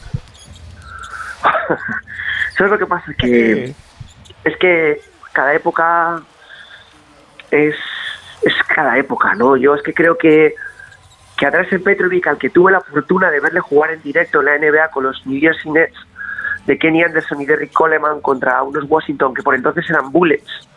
En- en- me acuerdo que fue además en el, digamos, en el puente de diciembre de la Constitución y de la Inmaculada, le vi hacer 32 puntos y, y desgraciadamente pues no mucho más tarde falleció en ese fatídico accidente de, de tráfico en las carreteras alemanas. Creo que el Petro, la, la NBA que jugó Petrovic era una NBA mucho más difícil que la que hubiera jugado ahora, ¿no? Pues bueno, yo creo que pues lo que es, es difícil quedarte solo con uno, pero eh, Dirk, eh, Pau, eh, yo creo que Doncic con todo lo que le queda todavía por, por hacer. Es difícil. Eh, Petrovic en su Y Jokic. momento. Y, y Jokic, y Jokic, por supuesto, que lo iba a mencionar ahora mismo, ¿no? Todavía les queda. Creo que es difícil eh, quedarte solo con uno porque yo he aprendido que ya no se puede hacer juicios categóricos, lo he aprendido con la discusión que es muy de autocar de vuelta después de victoria, eh, donde cambia todo mucho. Esa discusión la he vivido con las nuevas generaciones y me he dado cuenta de, de que el defender que Jordan era es mejor que LeBron no es tan defendible y que hay que respetar que, que generacionalmente hay que situar cada cosa en su lugar, pues me pasaría lo mismo con esta pregunta. Pero bueno, podemos mencionar a cinco y quedarnos muy tranquilos. ¿eh? Pepe, mañana Desde toca luego. trabajar porque en eso la ley Boro tampoco para. No. Y Mañana a las nueve y media ya tenemos reunión para empezar el día, retomar eh, estos días de descanso que hemos podido tener después de haber jugado el, el día 20. Hay partido otra vez el, el 30 y hay que seguir trabajando. Pero bueno, creo que este rato ha merecido la pena, igual que han dicho otros que han estado esta noche aquí con nosotros, pues muy agradecido que hayáis contado con mi presencia y ha sido un placer compartir con, con vosotros. Eh, me ha encantado que gente a la que normalmente se os identifica con el fútbol, pues eh, los oyentes sepan que tenéis mucho ADN de baloncesto. Y nada, creo que todavía queda noche por delante, así que ahora mientras me acuesto os seguiré escuchando. Escucha, ya que somos una radio y somos un medio de comunicación, vamos a sacar noticias. ¿Vienen los Reyes Magos a Valladolid, Pepe? Bueno, espera, el día, el día de los Reyes Magos viene aquí el Fuenlabrada a jugar, estáis Ojo, invitados todos. Cuidado, ¿eh? yo tengo, por desgracia, yo tengo un Real Madrid Efes. En el Yo Wizzing. tengo un Lugo Atlético de Madrid. El día Bueno, el día una Arandina Real, una Arandina a Real comer- Madrid a las nueve y media de la noche. Os gano a Pues- todos. Pues escucha, justo te vas a Valladolid, ves a Pepe y luego de ahí a Aranda, que estás ahí un tiro, come bien. Correcto. La primera parte, más puede ver la primera parte. Claro. Bueno, pues eh, los Reyes no sé si vendrán a Valladolid, pero de- de- para empezar tenemos que, que hacer alguna, hemos tenido que hacer alguna eh, contratación de la plantilla a nivel temporal por alguna lesión que hemos sufrido y, y ellos serán los Reyes, pero los verdaderos Reyes es seguir ilusionando con el baloncesto y, y haciendo bien las cosas como club. Agradecido como siempre, Pepe. A vosotros un fuerte abrazo. Un fuerte abrazo Feliz a Navidad, toda la familia y feliz Navidad. Igualmente, hasta luego. Y em, hemos dejado. Ojo, eh, eh, ojo que viene eh, Santa eh, Claus eh. ahí. Cuidado, que em, dos Santa. cuestiones a analizar. Uno un regalito. era la música que nos llevaba al pabellón de baloncesto o a la discoteca, según sea la No, no, si perspectiva estaba, de la, si David o de Alberto si estaba en, la en la primera planta la discoteca, el pabellón abajo y la discoteca arriba. todo mezclado. Serie Winning Time tiempo, tiempo de ganar, ¿no? Creo que se ha Sí, reventa- reventada por la huelga de guionistas en Estados Unidos. Por eso de los Lakers, tiempo, sí. el The Rise, el crecimiento de la Sí, dinastía el- de los el- Lakers, el- vamos, lo que el viene a ser lo que viene a ser los 80 y la dualidad Lakers-Celtics. ¿Cómo quieres que, que, lo analicemos? ¿Desde el punto de vista de la serie o desde el punto de vista de la historia? ¿O cómo lo quieres que lo analicemos? Pues eh, desde el punto de vista de la historia hay algún desliz. Por supuesto. Porque si no, no sería una serie. Como en Bohemian Rhapsody para los fans de Queen, pero yo Y la serie ha querido emular o- o una batalla entre Verlo, Lakers. y- claro. la serie ha querido emular una batalla entre Lakers y Celtics y le han tocado dos finales contra los Pistons, que le ha quedado súper bien, oye. ¿Qué quieres que te diga? Y la cuestión es, eh, hay dos temporadas y no, si dos, no sí. tengo mal entendido o no leí mal, Además, ya está. cancelada. Claro. Sí, sí, ya Sí, está, sí. se acabó. Hombre, el último capítulo bien claro te lo deja. Sí, sí. Te dice, Sí, y hasta aquí, pim, pam, pim, hasta el 2020 Pero está Venga, muy bien, luego, Lucas. está muy bien para, para los aficionados que hayan visto la serie y se hayan quedado con ganas de más. Que por ejemplo a mí me pasó, o sea, no porque no conozca la historia, que la conozco, pero porque me quedé con ganas de más, porque me gustó. Eh, después de eso, hay que verse, si no lo has visto antes, el documental de eh, Celtics Lakers, los peores Por enemigos. supuesto. Porque, Ese es, incre- por- ese es mejor que la serie. Claro, primero te cuenta la verdad y segundo te va a contar o, o tú vas a ver reflejado lo que pasó de verdad en lo que has visto en la serie y ves muchos puntos de, de- de la serie y luego ves que eso continuó y puedes ver lo que pasó después, que es lo que yo echo de menos, evidentemente, que hubiera una tercera o incluso una cuarta temporada en la que, bueno, pues emergiera ya la figura de, ya no solo la rivalidad Lakers-Celtics, pero por ahí se Con mete la figura de Detroit, Michael por ahí Jordan. se mete Michael Jordan, por ahí Claro, empiezan a aparecer muchas cosas. justo la, la serie queda en el título En la final del 84. que pierden sí. en el La 84 primera vez que se enfrentan. con Pat Riley Eso es. La primera vez que se enfrentan los dos después de esa a los mandos. claro. Que, por cierto, el personaje de Está tremendo. Pat Riley El Adrian personaje de Magic es Johnson es Magic. Johnson directamente. Karim Abdul-Jabbar es bastante, bastante parecido. Ojo, que no me Sí, pero lo de Magic Johnson es increíble. Sí, Magic es bastante similar. No me sabes Y ese chaval puede jugar en la NBA si le da la gana, ¿no? Me Brody. Adrian Brody, correcto. Adrian En Brody. el momento. Sí, hace Es- Pat Riley, sí. Muy sí. buen actor. Y Bueno, lo que, lo que Jerry sí es- y claro, ahí está la familia Bass. y Adam West, cuidado que- también, ¿eh? La verdad es que es una serie recomendable. El, el- el por- que hace, el que interpreta el papel de Red Auerbach está muy bien también, muy logrado. Sí. Muy logrado. Le quieren poner como típico villano de serie norteamericana. Y sí que intentan, que está muy bien, determinadas escenas de partidos míticos y escenas míticas como la agresión que sufre Kurt Rambis por Kevin McHale en el... Aquí ya tiro de memoria, cuarto partido de las finales. Cuarto partido. Justo. Sí. que cambia precisamente 83. el signo de las finales Sí. porque los Lakers estaban bailando a los Celtics y en estas que apareció el juego marrullero que sacaron de repente Boston porque si no, no había manera de parar Sí. el showtime de los Lakers. Bueno, pero para el oyente Pero la sabio imagen de este, está de este- muy de bien este conseguida. Para los oyentes sabios de este programa que sabe cómo ha terminado la pelea entre Lakers y Celtics, aquello era un eh, 16-9, nada más terminar aquello. Y ahora estamos 17 iguales porque en el siglo XXI Lakers ha ganado 6 anillos y Boston ha ganado solo uno. Y Así la que- realidad dice que película. Boston va ganando 73-69 Anda a mirar cuando ha empezado es. el No, tercer cuarto, Eh, eh, cinco minutos, hay partido. Es verdad partido. que en, en la serie, a ver, si te gusta el baloncesto, influye, ¿no? No todo es baloncesto, ni mucho menos en la No, serie, de hecho pero- hay, digamos que lo Bueno, bueno que tiene la serie claro. es que tiene bastante, a ver cómo decirlo, es un poco un Verás. culebrón del baloncesto. Sí, pero a mí me, a mí Sí, me es un novelote, tiene- es un novelote nove- bueno. Es un novelón con sus eh, problemas entre padre, hija, dueños. Sí. ¿Sabes con qué de los serie? Con qué Hay mucho, serie me mucho lío pasó- con las geranas también. con- con qué- Magic Johnson y sus. Eh, ¿Con qué serie me pasó líos. parecido, eh, eh, Pereiro, cuando empecé a verla? Porque no me esperaba eso. Con el séquito. ¿Os acordáis del séquito? No lo he visto. Amigo, sí, de Turach. No la pues sí.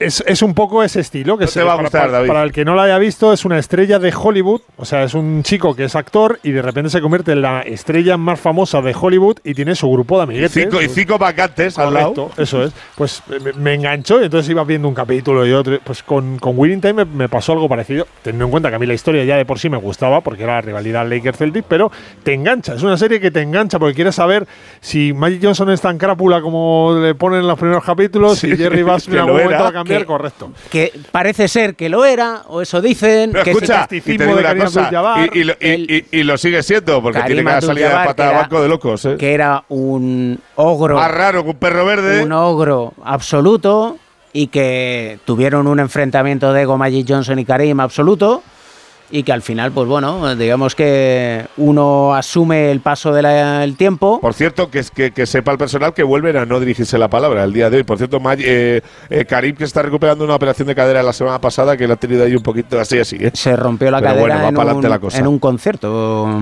Por cierto, y Sí, esto venía, eh, lo de los. Lakers y el Winning Time, porque no sé si a Pereiro le ha llegado que el hombre del que hablaba anteriormente con Pepe Catalina, es decir, Draymond Green, sancionado por la NBA sin edie, suena para los Lakers.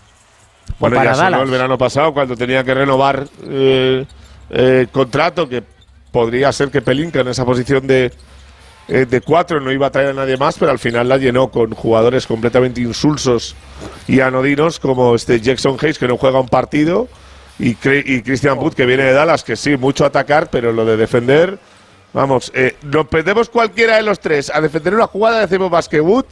En los últimos cuatro años, así que mira, casi hubiera preferido a Green, que quieres que te diga. Triple de Porzingis para el 81-72. Está Vaya jugando bien Porzingis hoy. ¿eh? Muy bien. Porzingis está haciendo una buena temporada, pero esto viene. Iba a decir algo y se me acaba de ir el santo al. Ah, que Draymond Green, si no me equivoco, su representante es el mismo que el de LeBron Sí, James. Rich Paul, sí. Es sí, Rich Paul, que lleva, tiene el, el tren a, a día de hoy. Como que día- decía- a día de- bueno, es que tampoco es muy complicado, David. Creo que decía de cada clásico, 10 Franco y jugadores. Rich Paul tiene 6 en la NBA. y. em, no sé. Pregunta, que yo, no le ve- no entre Hugo y veo. yo te hacemos el tema, ¿eh? No, Tú le- tranquilo. no, no, es que no. Digamos que, o sea, lo veo en los Lakers, sí. De hecho, es una pieza No, que a no, los que Lakers va, le va, vendría bien. Yo puedo descartar Bueno, sí, claro, que te vendría bien, pero- por Damon Green.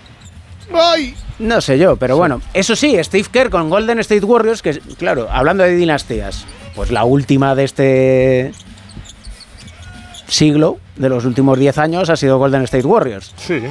Ahora Sí, mismo está claro, están como que no saben muy bien, están décimos, si no me equivoco, en la conferencia oeste. Están 16-15 eh, después de lo de hoy y si Lakers pierde hoy están iguales. Los y dos curiosamente. Steve Kerr dice que tienen la mejor combinación de jóvenes y veteranos de los últimos años. Bueno, y sin que, embargo no les han salido hay... chavales bastante guapos. Este Kuminga es muy bueno. El que tienen ahora que hoy ha hecho un muy buen, buen partido. Y luego a ver Garuba, que ha metido cabeza, pero hoy no ha jugado nada, me parece. Hoy no ha jugado, jugó el otro día dos minutos Sí. y Está muy bien, ¿eh? Jugar allí dos minutos, tres minutos, irte al equipo de la Liga de Desarrollo. Está muy bien, ¿eh? A Golden State le he visto palmar en directo, o sea, no en directo en el pabellón, pero les he visto palmar dos finales ¡Vamos! estando en Estados Unidos. Eh, la primera aquella contra Cleveland, que fue brutal. Yo estaba en Seattle en la Copa América en el año 2016. La del tapón de LeBron. Correcto, la de Kyrie la Irving. y canasta de Irving. Era, era, un, era increíble, Pereiro, ver cómo el viven. tapón a tu querido André Sí. Correcto. Como Palmaba ves cómo 3-1 todo aquella final Cleveland Cavaliers, todo ¿eh? Una hora, tres unido. cuartos después, Correcto. volvemos Es- al origen. eh, Efectivamente. Es así. Y ahora mismo así está somos. igualada el partido. Bueno, el caso es que eh, es, es- es increíble ver cómo viven en Estados Unidos la final de la NBA. En cualquier eh, local, en cualquier garito, en cualquier restaurante, y vas a, a ver el- los partidos de la final. Pues yo ya te digo que me tocó allí y es increíble como la gente, aunque no sea de allí, porque a mí me tocó en Seattle, por ejemplo, eh, vivir con la pasión que lo vivían. Y luego viví también la de Golden State Toronto, la que ganó Margasol con Sí. el Cariolo ahí de asistente. Estaba yo en Las Vegas viendo el, el último partido que ganó Toronto y le ganó a, a Golden State. Y estuve en, en San Francisco y coincidía que jugaban uno de los partidos, pero ahí no conseguí entradas y no pude ir a aquel partido, que también quería haber ido. Yo Pero- le- la única fina- las únicas finales que he pillado en directo allí, eh, no viéndola, pero me pilló en Nueva York, eh, la de la canasta que ya Ray Allen eh, para el empate a tres de está- Miami. escucha, no- coincidimos tú y yo en la tienda aquella vez. ¿Fue Bueno, aquello, y pero eso fue en la tienda de verano. NBA? Eso, claro, por eso, eso. eso, eso es- eh, escucha, eso es acojonante al lío. Es, Era es la final viaje, Miami, además. era la final O- aquella o como Miami. se Era, era- era- o como era se la diga. final Miami-San Antonio. Es. Ganaba San Antonio 3-2. Bueno, es que y esta historia- ese mismo día por la mañana conoces, claro. No. era la, era, era la tienda eh, antigua de la NBA, no la nueva. Eh, que te- era muy pequeñita, con dos plantas y tal y cual. Voy a de con- sí, pero voy a contar de la tienda en Nueva York. Sí, la tienda de la, de la Quinta Sí. Avenida en Nueva York. Y estoy yo comprando con mi mujer y con mi familia. Estaba mirando una serie de camisetas y de repente oigo una voz dulce y aterciopelada. Bueno, no. Un grito y una voz inconfundible que dijo. ¿Qué que dijo- dices? Que dijo, dices? que dijo ¿qué aquella dices? voz. Que- que- ¿No te, no te que- acuerdas? no sé- No me puedo creer no sé. que en la tienda de la Ah, Quinta sí. Avenida me Ah, encuentre eso, con esa- el esa fue la frase. puntos suspensivos Hugo Condés en Nueva York. Pues sí, Eso Alberto fue estaba, Hugo, encontramos. estaba Hugo Diana con sus sobrinos, con la familia de su mujer. Eh, y, y yo estaba con mi padre y con mi madre. Y de repente Sí, sí. bajo las escaleras y digo, digo, ¿cómo? Digo, y además estaba Hugo en la SER todavía, no estaba con correcto. nosotros en, en, en, en Onda Cero. Yo- bueno, echamos un rato allí eh, maravilloso. Y, y son de esas cosas que, que te quedas de por vida, porque es, es una anécdota que no es muy difícil de igualar. O sea, por, por, por el De tiempo, por correcto. coincidir y por tal, ¿sabes? No sé. Además estábamos haciendo los dos el Atleti en aquella época. Que, que tenía más delito todavía la película, ¿sabes? Delito tiene no ir a publicidad Hombre. Monforte, que son menos. Mira, escucha, eh, para un tenemos- programa, eh, David, para un programa que haces lo has vendido bien, ¿eh? Escúchame, otra cosa no, pero vender el pollino. dinero para camiseta. Vender, O sea, vendemos lo que haga falta. madre mía. Tienes aquí de todo, productores, tienes técnicos, tienes contertulios. ¿Esto qué es? Ah, Overbooking, hay overbooking.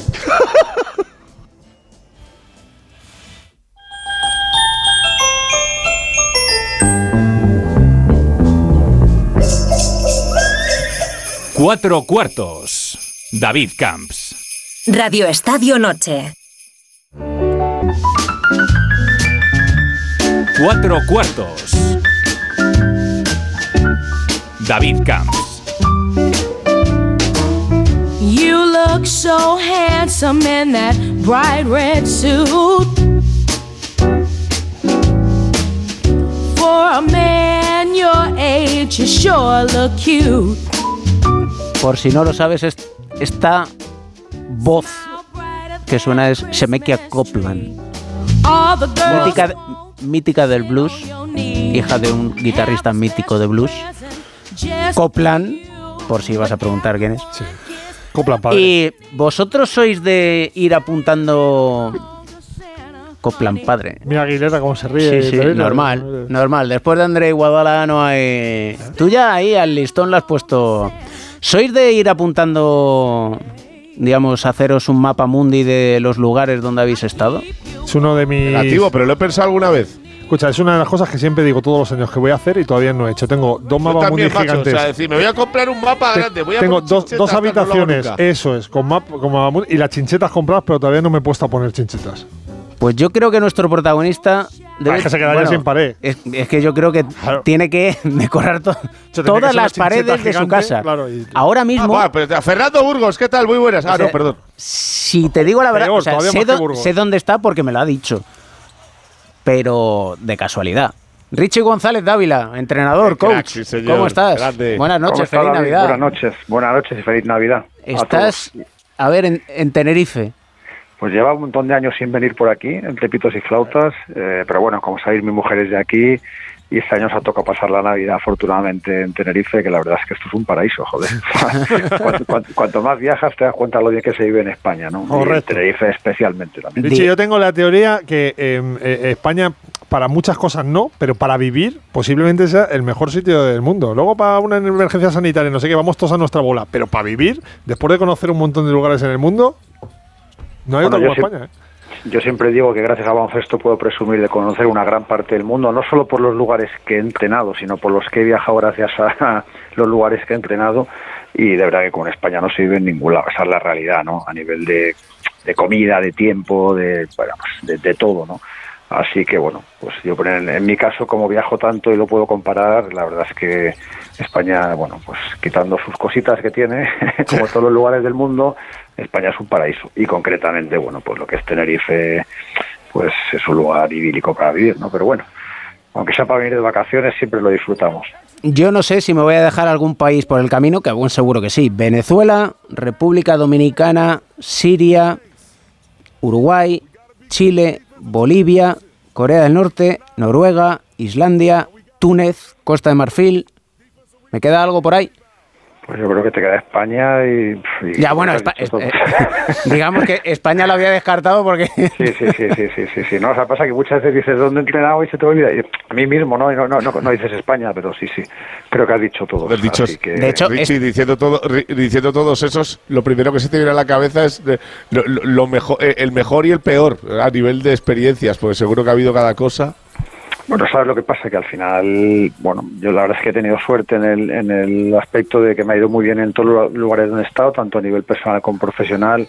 Evidentemente, bueno, pues la, la aventura más diferente a todo, ¿no? Que más te impacta, bueno, pues porque llegas a un lugar del que no se conoce nada, del que todos son bulos, del que, bueno, pues todo lo que hay son, pues, pues eso, gente que no lo ha vivido fue evidentemente Corea del Norte, ¿no? Que es una experiencia muy diferente a todo lo demás, ¿no? También es verdad que hace poco la de Siria también fue una experiencia apasionante, ¿no? Porque bueno, pues es un país que hasta hace 10 años estaban pues eh, lanzándose bombas unos a otros y, bueno, pues me impactó mucho la llegada allí, lo que es el país y bueno, pues lo bonito por ejemplo que es Damasco, ¿no? Que es una ciudad con un encanto y, y una magia increíble, ¿no? Pero bueno, son experiencias muy diferentes también. Por ejemplo, muchas veces comento de broma que yo pasé de, de Corea del Norte ir a Noruega y bueno, me acuerdo que, que un periódico importante de España, el mismo día que llega a Noruega, titulaba Corea del Norte y Noruega los países más y menos democráticos del mundo. Y digo, coño, yo están 24 horas en los dos, ¿no? digo, tiene gracia, ¿no? Así que son experiencias muy diferentes, pero bueno, eh, muy enriquecedoras y, y la verdad es que, bueno, vosotros lo sabéis porque viajáis mucho, pues lo que te da el a nivel personal, a nivel profesional, a nivel de experiencias, el, el conocer otras culturas, otros baloncestos, otro, otro todo, ¿no? Porque es costumbres, comidas, gente, pues es maravilloso y bueno, pues realmente no lo cambiaría por nada en el mundo. ¿En el lugar que más a gusto te has encontrado es Islandia a lo mejor? ¿Sabes lo que pasa? Que yo me siento muy identificado con todo lo que es Latinoamérica, ¿no? Porque, bueno, pues el baloncesto está muy, muy bien. Eh, por ejemplo, en Venezuela estamos hablando de una liga que el año pasado había cinco extranjeros por equipo, salarios muy, muy altos, por encima de 10.000 dólares. Bueno, una liga que fueron a jugar Slaughter, por ejemplo, que está en Gran Canaria, McFadden, que está en Murcia. Una liga de muy buen nivel. Y luego para nosotros los latinos, Latinoamérica, bueno, pues es un sitio muy bueno a nivel de que llegas allí, es el mismo idioma, mismas costumbres, clima, comidas. Está muy bien, ¿no? Sí que es verdad que, bueno, pues después de dar muchas vueltas por el mundo, una vez que ya, pues, decides, no, no decides, ¿no? Que la vida te lleva a tener familia, a tener hijos, buscas un lugar donde puedas tener una estabilidad profesional, personal eh, y encontrar todo lo que necesitas a ese nivel y bueno, pues Islandia nos lo ha dado, ¿no? Eh, con la ventaja, bueno, pues que estos siete años que llevo en Islandia, eh, bueno, pues he tenido estos, estas aventuras, ¿no? Dos, dos, dos en Venezuela, Dominicana, Siria, Costa de Marfil, Túnez, una segunda etapa en Chile, eh, bueno, pues me ha permitido el, el seguir con, bueno, pues con, entre comillas, mis locuras del baloncesto, ¿no? Pero sí que es verdad que los países nórdicos para, para vivir con niños pequeños son países adaptados a, eso totalmente, ¿no? Al final en Islandia eh, es raro encontrar familias de menos de tres niños, cuatro niños, y sí que es verdad que bueno pues nos dado esa estabilidad que, que necesitabas en un momento muy importante porque cuando tienes niños pequeños no pues estar para arriba y para abajo con ellos por miles de motivos no Eh, colegios eh, bueno pues un poco darles estabilidad. Así que es verdad que en ese sentido Islandia nos ha dado nos ha dado muchas cosas estos últimos años Em, tú como apasionado del básquet que eres, del baloncesto, que Llorente estará escuchando y dice, básquet no se dice, se dice baloncesto. Eh, sigues la NBA mucho. Y yo creo que en esto, que lo teníamos pendiente, hablar del In-Season Tournament, es decir, la copa que han creado para esta temporada, a ti te ha gustado casi todo. A mí lo que menos me ha gustado son los campos, joder, porque es que me ha costado mucho distinguir eh, a veces los jugadores, ¿no? A veces campos oscuros, equipaciones oscuras. Eh, la verdad es que a nivel de fotos, a nivel de espectáculo era increíble, porque la NBA para eso es, bueno, pues muchas cosas que, que te gustan menos, ¿no? A nivel de lo que es la liga regular, ¿no? Al final, a mí me gusta mucho el baloncesto, pero sí que es verdad que la NBA para mí empieza cuando quedan 10 jornadas para, para acabar la liga regular, cuando los equipos buscan colocarse en un buen puesto para playoff y por supuesto para playoff, ¿no? A partir de ahí la NBA es totalmente diferente, ¿no? Pero sí que es verdad que ha tenido muchísimo atractivo este, este torneo de, pretemporada, eh, que sí que a nivel de imágenes, de espectáculo, el tema de las canchas ha sido una pasada, pero a veces eh, costaba la vista, ¿no? El- el tema de los campos, ¿no? Yo, bueno, no sé vosotros, yo soy un poquito clásico en eso, ¿no? A mí me gustan los campos de color madera, eh, bueno, un poquito lo que es el baloncesto más reto. Yo empezó rajando de que los Lakers fueran de blanco, no te digo más, Richie. eh, pues sí, sí, no, no, claro, claro. Al final es que te dicen Lakers amarillo, ¿no? Y siempre dicen el jugador que recuerda el Lakers, Magic Johnson, ¿no? Muchas veces te, te, te ponen una camiseta y ¿qué, qué jugador recuerdas con él? Bueno, pues al final sí que somos un poquito clásicos para eso, ¿no? Pero bueno, el baloncesto siempre está evolucionando, es el deporte que más evoluciona a todos los niveles con mucha más diferencia, a nivel de reglamento, de, de torneos, de, de- de miles de cosas y bueno, pues la verdad es que ha sido un torneo muy atractivo y muy bonito de ver. Pero creo que incluso allí en Estados Unidos sí que han recibido críticas por las canchas. Es que hacía daño a los ojos. O sea, igual es, un torneo de estas habilidades. de la- igual, del igual es mi presbicia. Ha habido, ha habido muchos palos por el tema de, de las pistas de martes y viernes en el, cali- en el, en el clasificatorio. Ya sabéis que los partidos eh, que contaban para el grupo que se creó a principio de temporada eh, para clasificarse, esos seis grupos de seis equipos, eh, eran los mismos partidos de liga regular, solo que contaban son los de martes y viernes, eh, madrugada del martes al miércoles en España y del viernes al, al sábado, ya desde el primer día hubo palos como esteras. Luego ya, evidentemente, la fase final, eh, pues ya sabías lo que te tocaba porque lo habías visto en la temporada regular, pero desde el primer día, tanto en redes sociales como a nivel de jugadores, ha habido mucho palo, sí. Yo no he tenido la suerte de verlo en directo, igual viéndolo en directo la sensación que tienes es diferente, pero sí que es verdad que viéndolo en la tele muchas veces costaba, el, cansaba la vista, ¿no? Me parece que, que además los partidos de la NBA que son a veces tan largos, a mí sí que me costaba un Pero poco. Richie, ¿no? le darán bueno, una vuelta, ya los conoces. ¿eh? Seguro, el año que viene seguro. veremos otra cosa, ya lo verás. Seguro, seguro, seguro. Pero ha sido espectacular. La verdad es que viéndolo en fotos, viéndolo eh, sin ver el partido entero es una pasada, ¿no? A ese nivel, para mí, eh, solo la NBA es eh, son los mejores con diferencia a nivel de vender el producto, de, de lo que es innovar y, y, a, y a ese, y a ese nivel es una pasada. Y han conseguido una cosa, y es que los partidos de noviembre y principios de diciembre, que realmente eran algunos, bacaladas, al final hayan sido buenos partidos de baloncesto.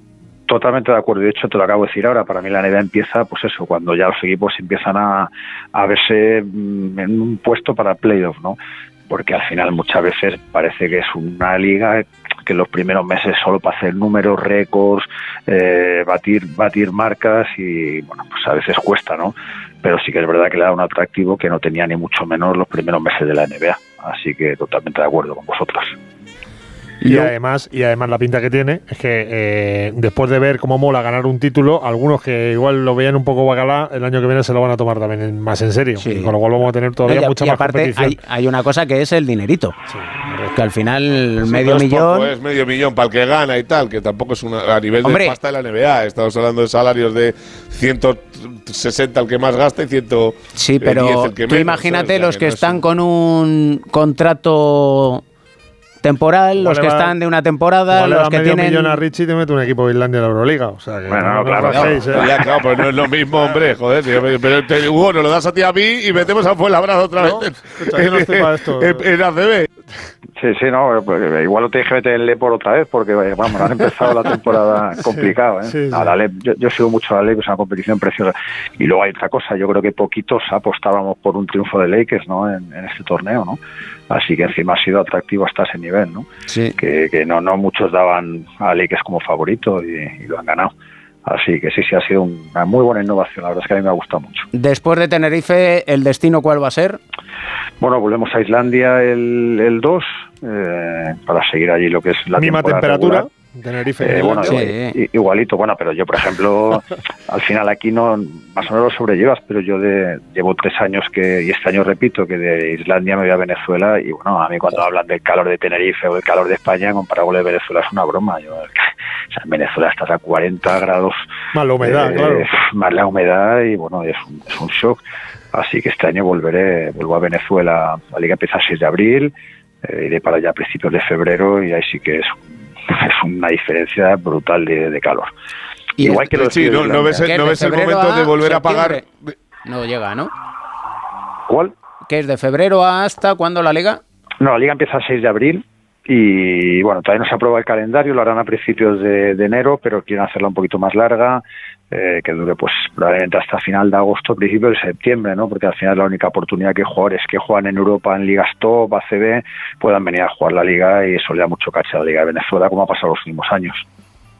Pere. No, decía que Richie, que no ves el momento de volver a pagar 50 euros por una hamburguesa y una cerveza como en Islandia. ¿eh? Eso no, eso no sí, lo tiene el, Islandia el resto hay- del mundo, ¿eh? Islandia es carísimo, carísimo. Y encima, bueno, pues vienes a Tenerife y aquí te, esta mañana me, reía porque fui con mi mujer y mis hijos a desayunar, te tomas un, mis hijos un croissant de relleno de jamón y queso, dos cafés, no sé cuántos bollos, te cobran 12 euros, 12 euros es lo que te cuesta un café y medio en Islandia, ¿no? Islandia es muy caro, es muy caro, pero también es verdad que los salarios son muy altos, el nivel de vida es muy alto y bueno, todo va un poquito a, bueno, pues en relación a, a los salarios, ¿no? Pero sí, sí, Islandia, no solo Islandia, que estuve en Noruega, igual, los países nórdicos son países muy, muy caros y, y el nivel, nivel de vida allí es muy alto. Pues te deseamos lo mejor. Ya sabes que seguimos dentro de lo que nos deja el mapa mundi. Tus andanzas. ¿Puedo, puedo, puedo, puedo contar una interioridad que le va a gustar a Richie? La que quieras, por supuesto. Eh, en el, en el, eh, nosotros jugamos los partidos de local de mi equipo de, eh, de básquet en el Buen Consejo, ahí en Metropolitano, al lado Sí, de- del Hospital de la Cruz Roja. Sí, sí, sí. Eh, y en el eh, vestuario nuestro del local tenemos eh, una foto eh, tuya de una canasta en una playa de Venezuela con el sol de fondo en la pared de, del fondo del vestuario donde nos sentamos antes de cada partido. Así que para que veas que tu Twitter Pues da no mucha sabía, vuelta y las fotos mucho. tienen mucho significado. Sí, señor. A mí, a mí es que cuando hablan de paisajes, a mí es que hay paisajes ahora, además que ahora empezar con la inteligencia artificial y se ponen a hacerte campos, y, bueno, es que es una pasada. A mí ver un campito de baloncesto en algunos lugares me parece algo maravilloso. Así que nada, yo muchas gracias por el seguimiento, muchas gracias por la llamada. Siempre digo que los que estamos fuera, o en mi caso, yo valoro mucho que, que os acordéis de nosotros, ¿no? Porque muchas veces parece que te vas fuera y quedas un poquito en el olvido, así que, así que muchísimas gracias.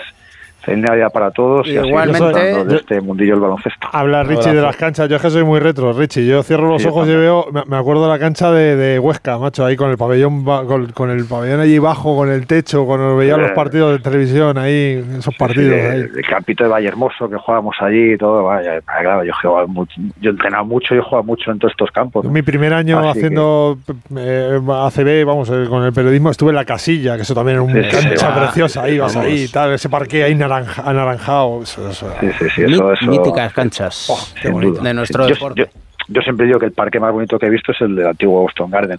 Entonces, bueno, pues los que somos un poquito clásicos, no tan mayores, ¿eh? porque al final muchas veces te puedes contar tus historietillas y, y parece que tienes 70 años. Joder, yo acabo, acabo, El de, cumplir- acabo el de Badalona era una 51, ¿no? pasada.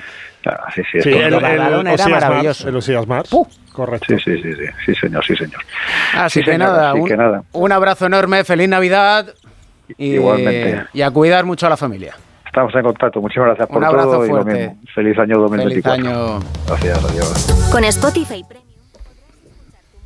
Y eh, Oscar Langa, vamos a vamos a hacer un 2 contra 1 con ¿En, se- contra en serio? Pereiro. ¿Qué me estás tomando el pelo? Sí. O sea, a la 1 y 5 de la mañana me vas a meter a Langa para que me dé por el, de- por el Sí, tema con el don Oscar, partidito. ¿Cómo estás? 107.94, Pereiro, de momento. Estamos barriendo. Eh, y eso que estamos medio empanados hoy, ¿eh? Pero en fin.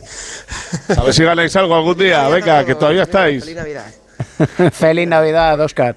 Que eh, Oscar Langa, nuestro nuestro hombre Celtic. Correcto. Tienes aquí una rivalidad durísima. Ahora, ahora mismo. el de los Y Knicks, apa- aparte de, Knicks meter pasta por botones en Onda Cero, es nuestro hombre Celtic. Sí, está bien decirlo. Sí. Pero hombre, me, eh, me estabais ahora recordando muchas cosas porque yo empecé a, a ser aficionado al baloncesto en las épocas del Magia de Huesca y, Oh. y Zaragoza.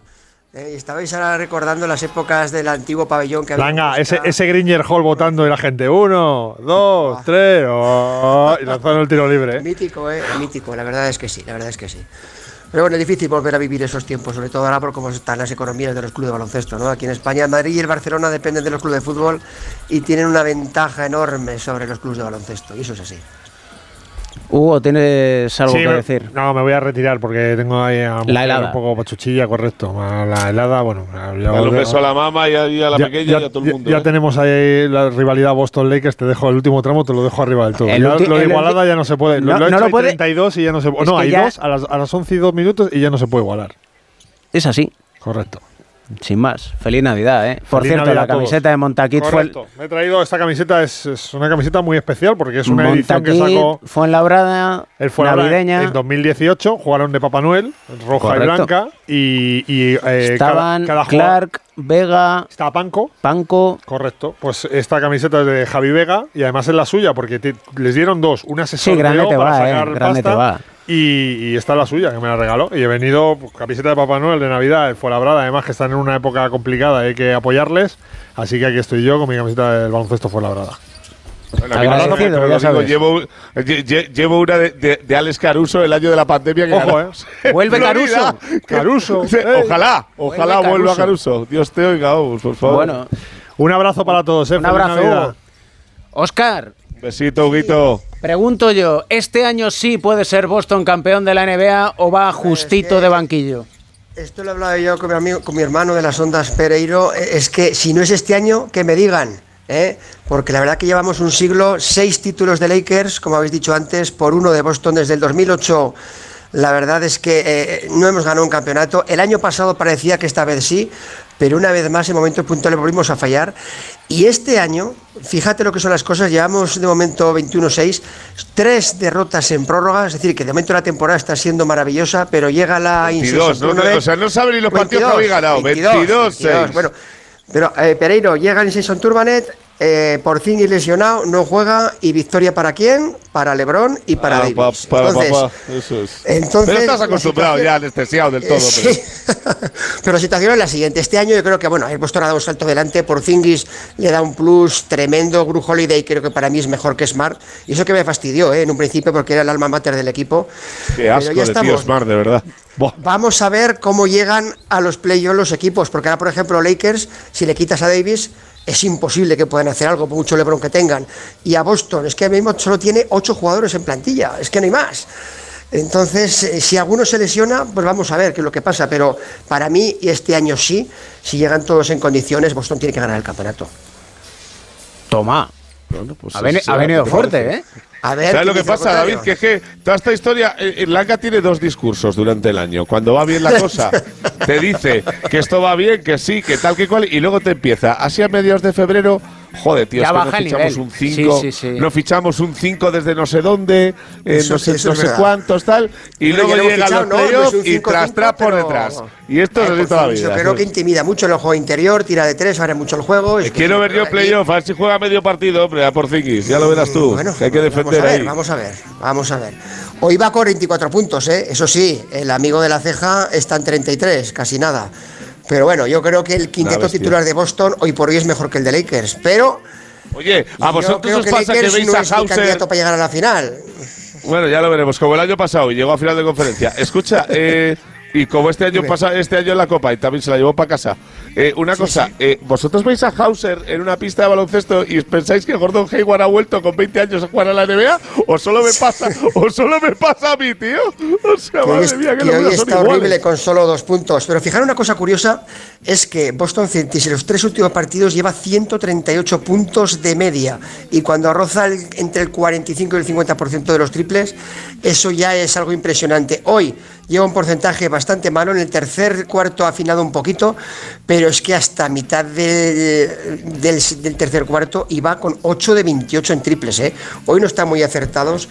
Y en fin, vamos a ver si Brown y Tatum pues Escucha, también Laca, mejoran vamos un a lo que interesa. cuarto. Día, día 26 de, de- de- de diciembre ya. ¿Qué has hecho el 24 y el 25? ¿Qué te has comido, tripón, que eres un tripero?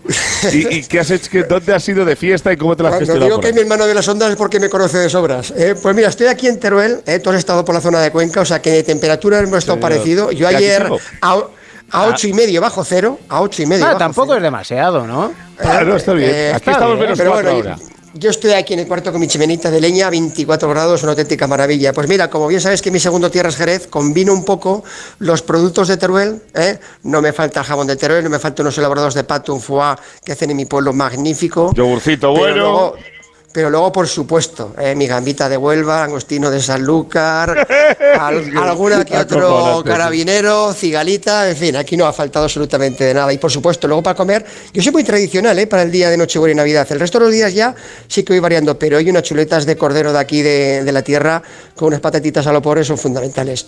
en fin, yo siempre voy combinando Calidad. un poco productos ¿Qué te de Teruel con productos de? Andalucía. ¿Cómo lo Pues sobre todo, le iba a decir, sobre todo combinando como los Llorente productos ecológicos. Sí, sí, bueno, ecolo- hace poco estuve allí por los estudios. Hace poco estuve allí por los estudios y llevé un lotecillo de productos de Teruel para los que estaban. ¿eh? Por cierto, I'm a family man. I wasn't born to roam. But it seems like every Christmas finds me far from my home.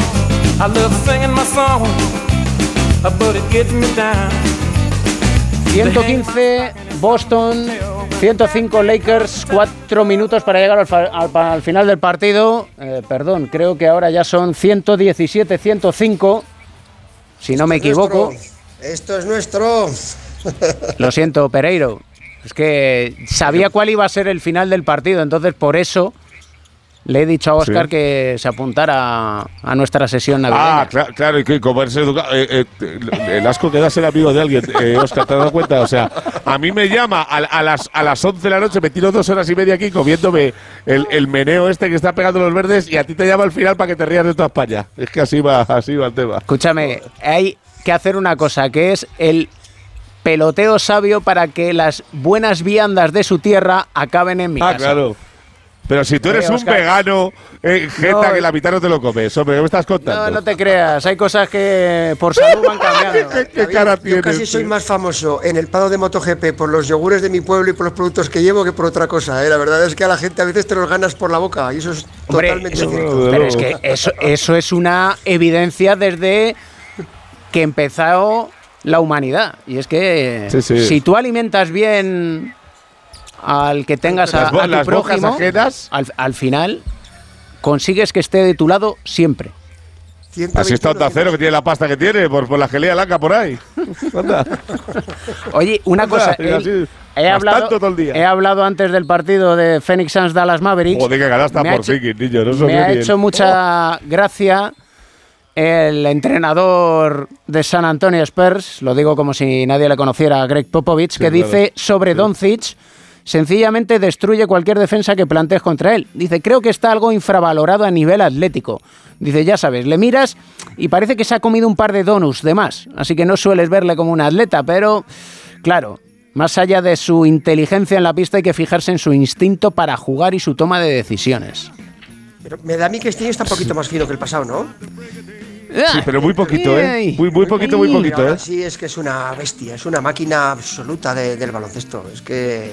Nah, es un crack absoluto. que hasta dónde son llega, porque a mí me dan miedo esas rodillas con tanto kilo encima, pero bueno, veremos a ver.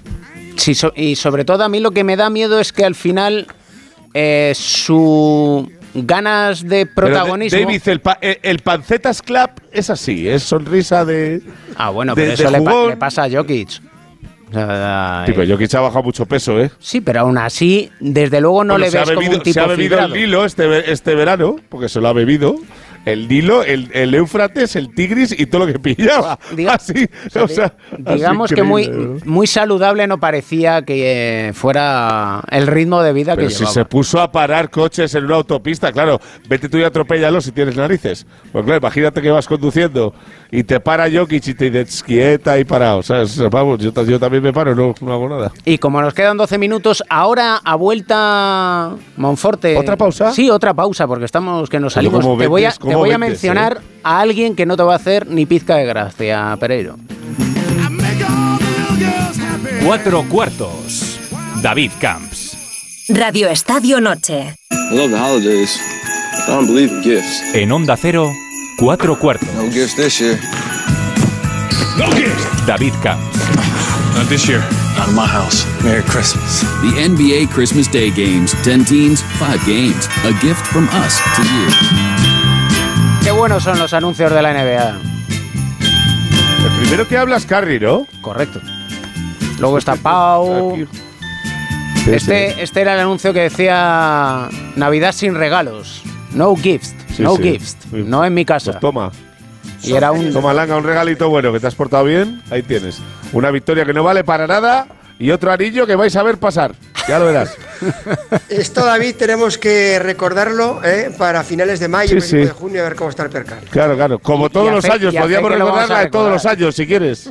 Y a fe que lo Esta vamos a recordar. Pérez, esta vez sí. 121, 107 con tiros. Por cierto, me ha, libres. me ha encantado la, la foto que ha, que ha subido Pau a, a redes eh, con Max diciendo, dice, le acabo de decir que, que Santa viene dos días más tarde y sale él descojonado, perdido, y el niño con una cara de mala leche, como diciendo, esto, esto del no gift, a mí no me hace El- gracia, el mírame mis no muñecos gift lo lleva muy a mis cosas.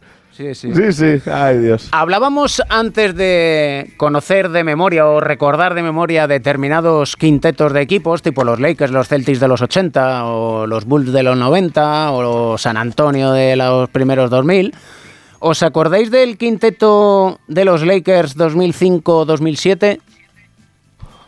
Eh, a ver, esto es posterior a la final contra Detroit, ¿no? Estos son los años. Sí, 2004 Oscuros. fue la final contra Pistons, que perdemos 4-1, que es el año aquel de Devin, George, Kobe, eh, O'Neal, Malone y Peyton. ¿Os Y, acordáis bueno, pues, de el- Smush Parker? Smush Parker, sí, claro que me acuerdo de Smush Parker, claro. Y de Devin George. Y me Pues- acuerdo de Ryan Kelly, de Xavier Henry, me acuerdo de, Pues de en- Robert Sacre, me acuerdo un de... En un podcast que se llama The Whistleblower. Es que hemos, teni- hemos tenido mierdas auténticas de jugadores en los Lakers, Pues, es- pero, pues pero este, como pues catedrales es- de grandes. Este ¿eh? es Mush Parker. Ha llegado a decir, dice, que Kobe Bryant le llegó a decir, no puedes hablarme, necesitas títulos. Era el base titular de aquellos Lakers. Y Eh, Kobe ni le hablaba. Pero es que ahora aplicado a Boston, equipo Tatum, por ejemplo, necesita títulos. Brown necesita títulos. Es que esa es la realidad. De nada me vale que haga un temporadón y luego lleguen momentos importantes y no ganen, como hicieron el año pasado. Es que es la realidad. Por cierto, ya que dices de plantillas, ¿te acuerdas tú cuando has nombrado a, a los Pistons, a los Bad Boys? Sí, claro. ¿Eh? Daisy Thomas, Joe era Mark Aguirre, Bill. Envía, Ricky Mahorn, James Edward, John Sally, eh, eh, Dennis Rodman. ¿os A mí hay una imagen blanca de ese equipo que no se olvidará en la Te has- vida. te que has me- olvidado del microondas. Vinnie Johnson, Vinnie Vinnie Johnson. Johnson. eh, Escucha, hay una imagen de ese equipo que no se me olvidará en la vida, que fue lo lamentable y lo antibaloncesto eh, que tuvo en aquella eliminación con Jordan en el 90 y... En el no sé, creo que es de los tres 91, primeros ¿no? anillos, el primero y el segundo, eh, cuando venían ellos de, de- de ganar dos eh, títulos con- eh, consecutivos, estaba eh, Rodman en aquel equipo también. Eh, y y les, les eliminan los Bulls y no les dan la mano. Fue- Aquello me pareció lo más asqueroso que he visto en una cancha Aquello le costó a Isaiah Thomas el no estar en el Dream Team Eso es. de en- en el los año- Juegos mira, mira, Olímpicos de 92, ¿qué Barcelona porque Michael Jordan dijo, este tipo aquí no viene. Por Ya cierto, pues, es, eh, que hablando del partido de, de de la rivalidad de Boston Lakers, he visto hoy dos capítulos del famoso serial. El mangazo que le arrea en un partido que Mahé y luego en otro se lo devuelve eh, James Worthy. Sí. Eso yo creo que Damon Green es un principiante. Absoluto, comparado- pero absoluto.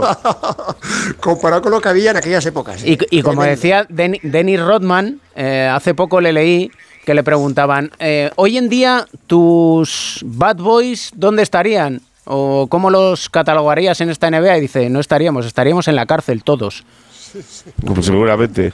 Vamos, seguramente no. Fijo, hay- Pero también lo, también, lo, también lo dice también lo dice el mejor cuatro de la historia de este deporte, posiblemente con Tintaka, que yo he visto en mi vida. O sea, un señor capaz de acabar un dos. partido con cero puntos y 20 rebotes. O sea, Bueno, es que hizo dos así. temporadas por encima de 18 rebotes midiendo 2-0-3. Es que eso no lo ves tú hoy en día en, en un- en una NBA en la que se tira el triple, Lo que, en que- aquella- que en aquella- aquellos lo que no- años. lo que no Haría ves- 50 rebotes ahora por partido. Lo que no ves tú, Pereiro, es que hay que hacer otra publi.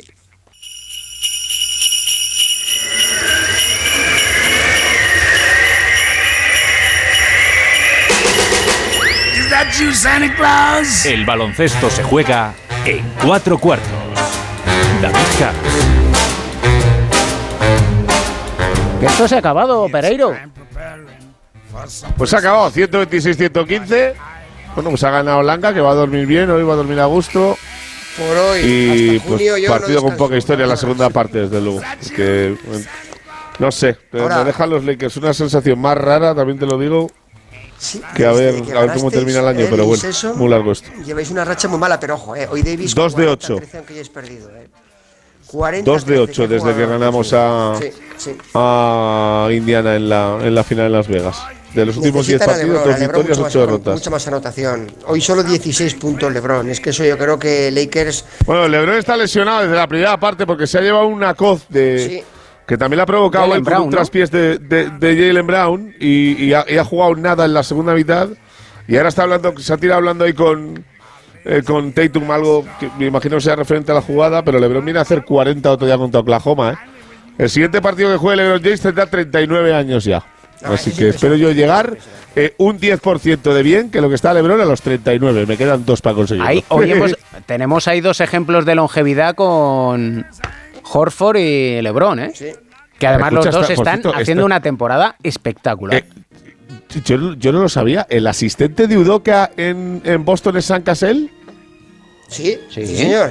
Es Sí, que sí. le acabo de ver de fondo y he dicho, ay, ay, ay, ay, ay, ay, ay, que que, parecía eso, el. que eso nos el- daría para el- hablar si alguna vez Seattle recuperará franquicia NBA. sí, ojalá. Bueno, desde que la perdió con, con New Orleans por aquello del, del Katrina no ha habido opción.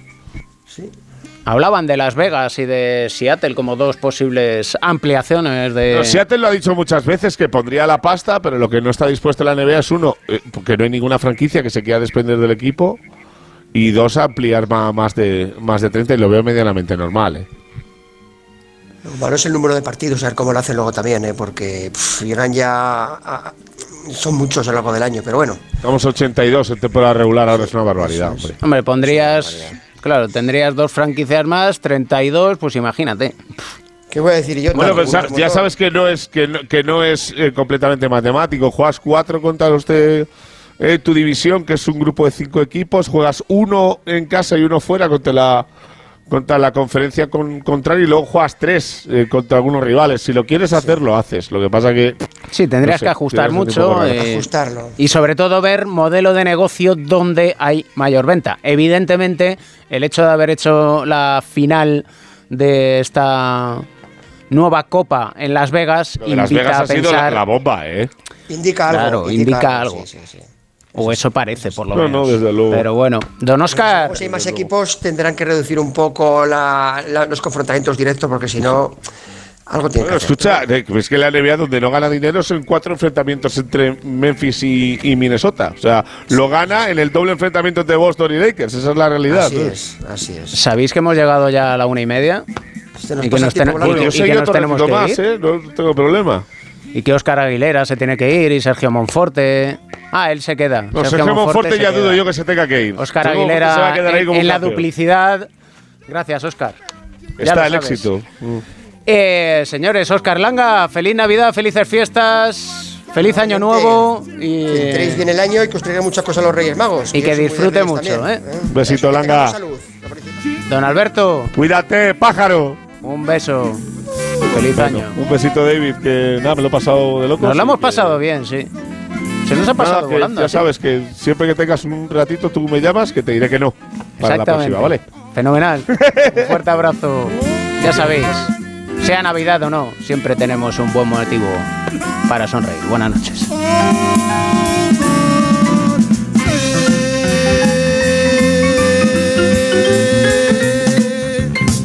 El baloncesto se juega en cuatro cuartos. David Camps.